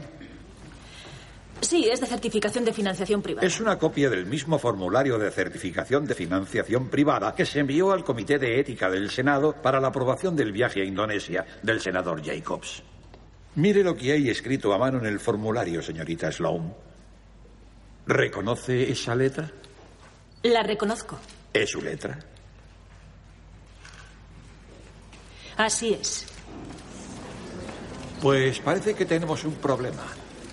Aunque el formulario fue firmado y presentado por la ONG, usted fue quien lo rellenó, lo cual constituye un indicio razonable de que usted participó en la organización de un viaje al extranjero de un parlamentario incurriéndose en una clara infracción del reglamento ético del Senado. ¿Esa es su gran baza? Me arrastra hasta aquí, me mete un endoscopio por el trasero y todo este tiempo lo único que tiene para incriminarme es una pifia administrativa. ¿Y el espionaje, señorita Sloan? El señor Rodolfo Smith declaró bajo juramento que usted pretendía utilizar métodos como pinchar teléfonos y poner micrófonos para atrapar al senador Busby. ¿Es cierto? Por un breve momento me planteé utilizarlos, pero esa intención nunca se puso en práctica. ¿Y por qué no? El señor Smith lo prohibió expresamente, como sin duda le dijo en su declaración. Pero usted estaba familiarizada con estos métodos. ¿Ha empleado usted técnicas de espionaje de forma habitual a lo largo de su carrera como lobista? No lo he hecho. Y permítame preguntarle, ¿ha autorizado, ordenado o propiciado en forma alguna cualquier tipo de vigilancia ilegal sobre cualquier persona? Le recuerdo que cometer perjurio ante el Parlamento es un delito mayor penado la por la ley. es no. Nunca he autorizado ninguna vigilancia ilegal. Con esto concluye el interrogatorio a la testigo. Gracias, señorita Sloan. Sloan se levanta y vuelve a su sitio junto a su abogado. El senador se muestra incómodo en la tribuna. Tenemos un testigo más. O acabas de cometer perjurio, La comisión o después de todo no eres tan turbia. Robert Ford. Yo no contaría con ello. Sí. Señor Sperling, creo que no se me ha notificado su intención Acabamos de... de localizar al testigo hace muy poco, señor Posner. Déjalo. Un momento con mi cliente, por favor.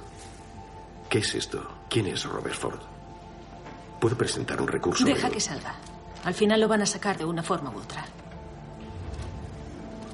Ford entra en la sala y camina hasta la mesa que hay frente al tribunal.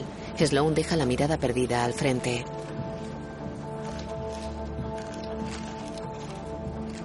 Señor Ford, levante la mano derecha.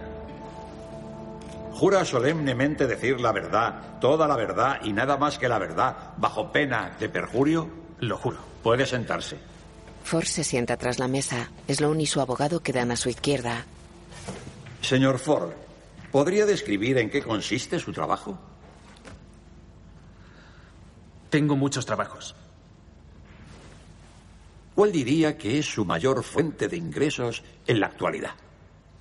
Trabajo como chico de compañía. ¿Se acuesta con mujeres por dinero? Cubro las necesidades de mis clientas, sean cuales sean. A veces ni siquiera saben lo que necesitan. Parte de mi trabajo es averiguarlo. Pero a veces su trabajo implica relaciones sexuales por dinero. Sí, señor.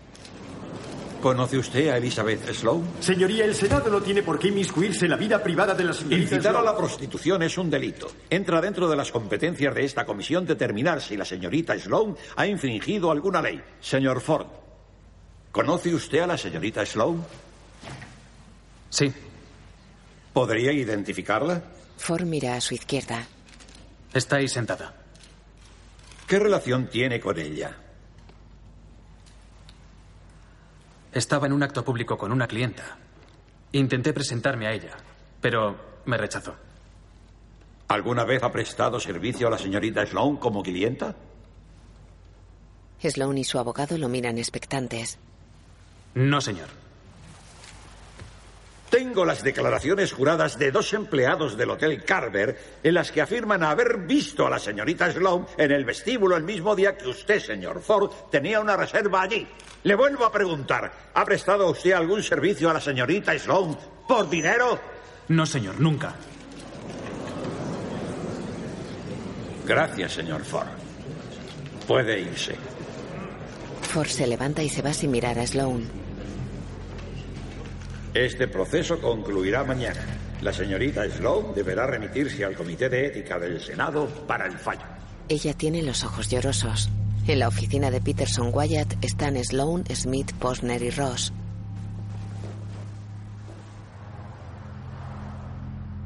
No puedo creer que esos cabrones trajeran a ese Ross. tío al... ¿Cómo está nuestra amiga Keaton Harris? En coma. El tema está en punto muerto. Eso es lo que querían. Ya sabemos lo que haría falta para revivirlo. Sinceramente, un terremoto. Hemos estado más cerca de lo que podíamos soñar. Sloan niega sentada en un sofá. Se levanta y se va. Mañana estaremos todos allí. Sloan sale a la calle. Imágenes de Washington. Sloan camina hacia un coche negro. El abogado Posner le abre la puerta.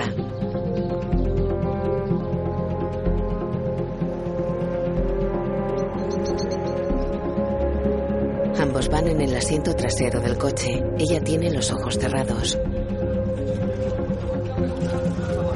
La prensa los fotografía mientras caminan por los pasillos del Capitolio. Entran en la sala cuarta de audiencias. Su abogado y ella se sientan tras una mesa situada a la izquierda de la sala. Smith y el equipo de Sloan se sientan entre el público. Esme entra en la sala. Buenos días. Sloan se fija en Esme.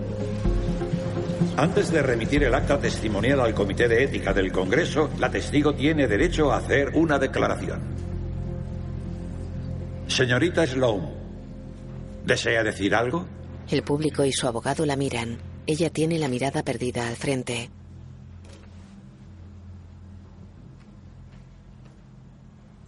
Posner se levanta. Señoría, mi cliente no desea declarar nada. Muy bien. Procedo a leer el acta para el Comité de Ética del Congreso. Sí que quiero decir algo, señoría. Se levanta y va a la mesa del centro frente al tribunal. Se sienta y se sirve agua de una jarra. El senador Sperling la mira impaciente.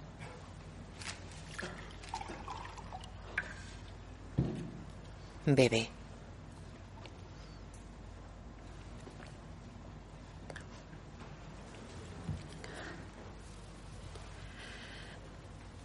Tanto en la prensa como en esta comisión se me ha tachado de parásito de la democracia estadounidense.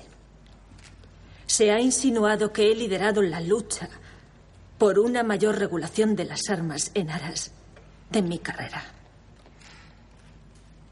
A veces actuamos no por egoísmo, sino porque simple y llanamente creemos que es lo justo. Eh, Señorita Sloan, ¿guarda esto alguna relación con lo... Entiendo que tengo derecho a decir lo que desee, señoría. Prosiga. Creo que el proyecto de ley Heaton Harris es algo justo. Pero también reconozco que esto no fue lo que me motivó. Cuando me ofrecieron el puesto en la campaña, me pareció un reto fascinante. Mi decisión de aceptarlo se basó en mi deseo de ganar. La mayor victoria que jamás habría tenido. Está claro que mi conducta ha dejado mucho que desear en lo que a principios éticos se refiere. He sobrepasado límites con consecuencias desastrosas, llevada por mi obsesión. He traicionado a las personas más cercanas a mí. He puesto vidas en peligro. Por eso merezco mucha más censura que por cualquier irregularidad administrativa.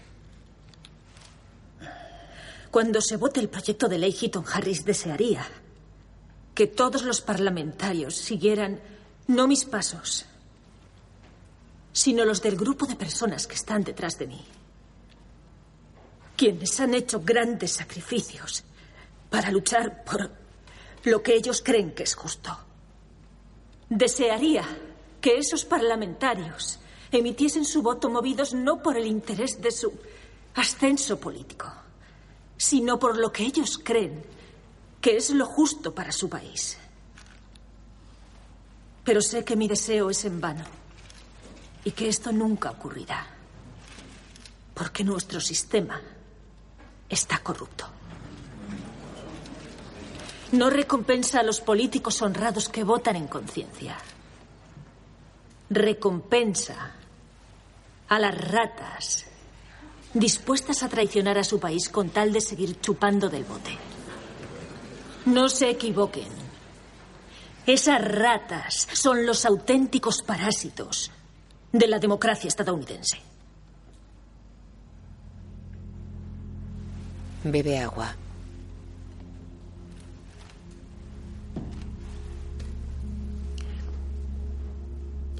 Yo preví que si teníamos el suficiente éxito en nuestra campaña a favor de la ley Hitton Harris, podría producirse un ataque contra mi persona para frenar nuestro empuje y dañar nuestra credibilidad.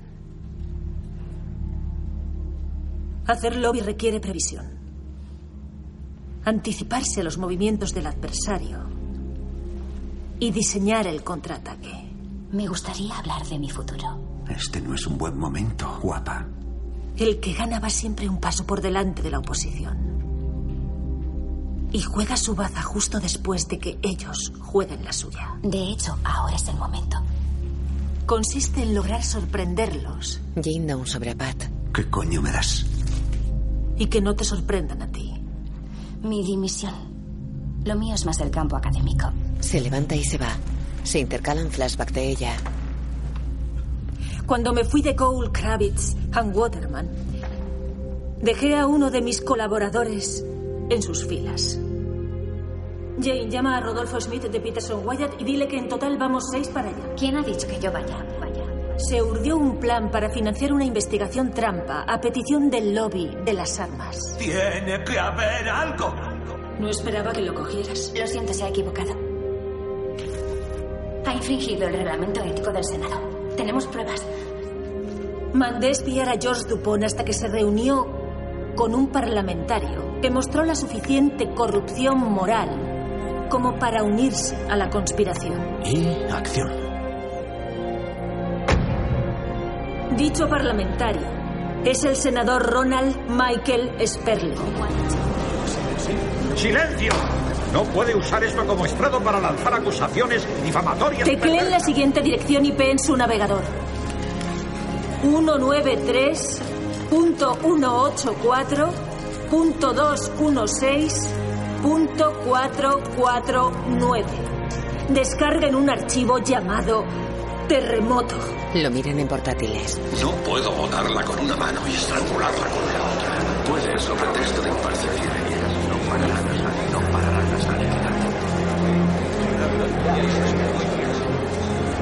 Trae el coche.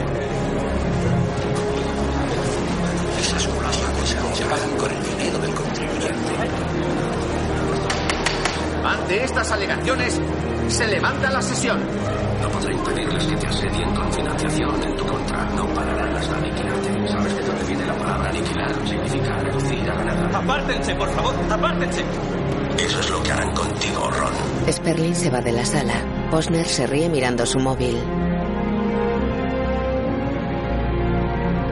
Sloan se levanta seria. Smith la mira incrédulo y con el ceño fruncido. Pat abre el sobre de Jane y lee la nota que Smith dio a Sloan en su primer encuentro. Una lobista de principios no puede confiar solo en su capacidad de ganar. Pat lee el reverso de la nota. Por servicios prestados a Peterson Wyatt después de ti, cero dólares.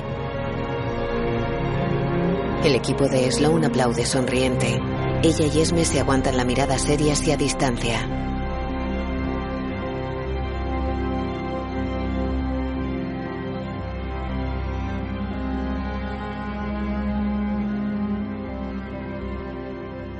Esme gira y se marcha de la sala.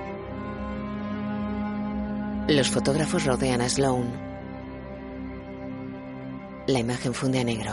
Correccional Federal, Institución Anderson, Maryland, diez meses después. Daniel Posner deambula por una sala con paredes alicatadas. Sloan entra en la sala. Viste pantalón y camisa carcelarios en color claro. Se sientan a una mesa.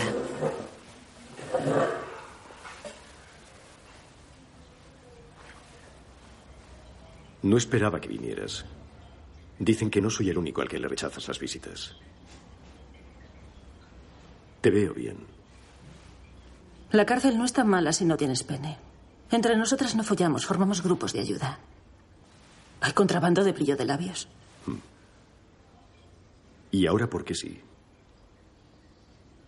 Me han dicho que era por trabajo. Sí. Ahora que Sperling y Dupont ya tienen fecha de comparecencia, voy a pedir tu Tú- reducción de condena. También tienes buen aspecto. Gracias. Creo que podría salir en unos cuatro o seis meses.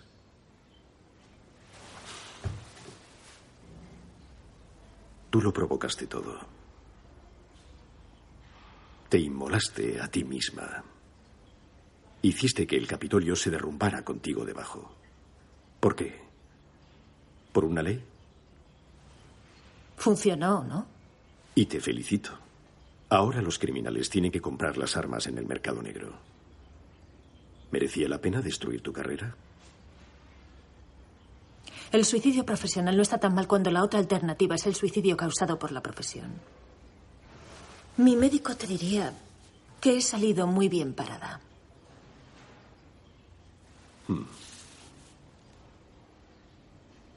Gracias por venir, Daniel. Se levanta y se aleja. Tengo curiosidad. Se levanta y coge su abrigo. La pifia administrativa. Rellenaste el formulario a propósito. Fue tu regalo de despedida. Sin él no habrían tenido nada para investigarte. Y no, tienes obligación de contestar a eso. Ella se encoge de hombros esbozando una sonrisa. Y no se lo quisiste contar a nadie de tu equipo porque... Cinco años mínimo. Se aguantan la mirada. Ella agarra el pomo de la puerta. Ya nos veremos. Ella abre y se va. La imagen funde a negro. Dirigida por John Maiden. Sloan recorre un pasillo del correccional llevando una bolsa de deporte a la espalda. Escrita por Jonathan Pereira.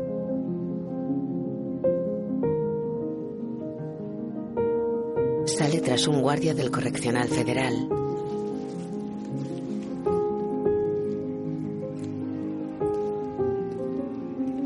Se aleja de la puerta.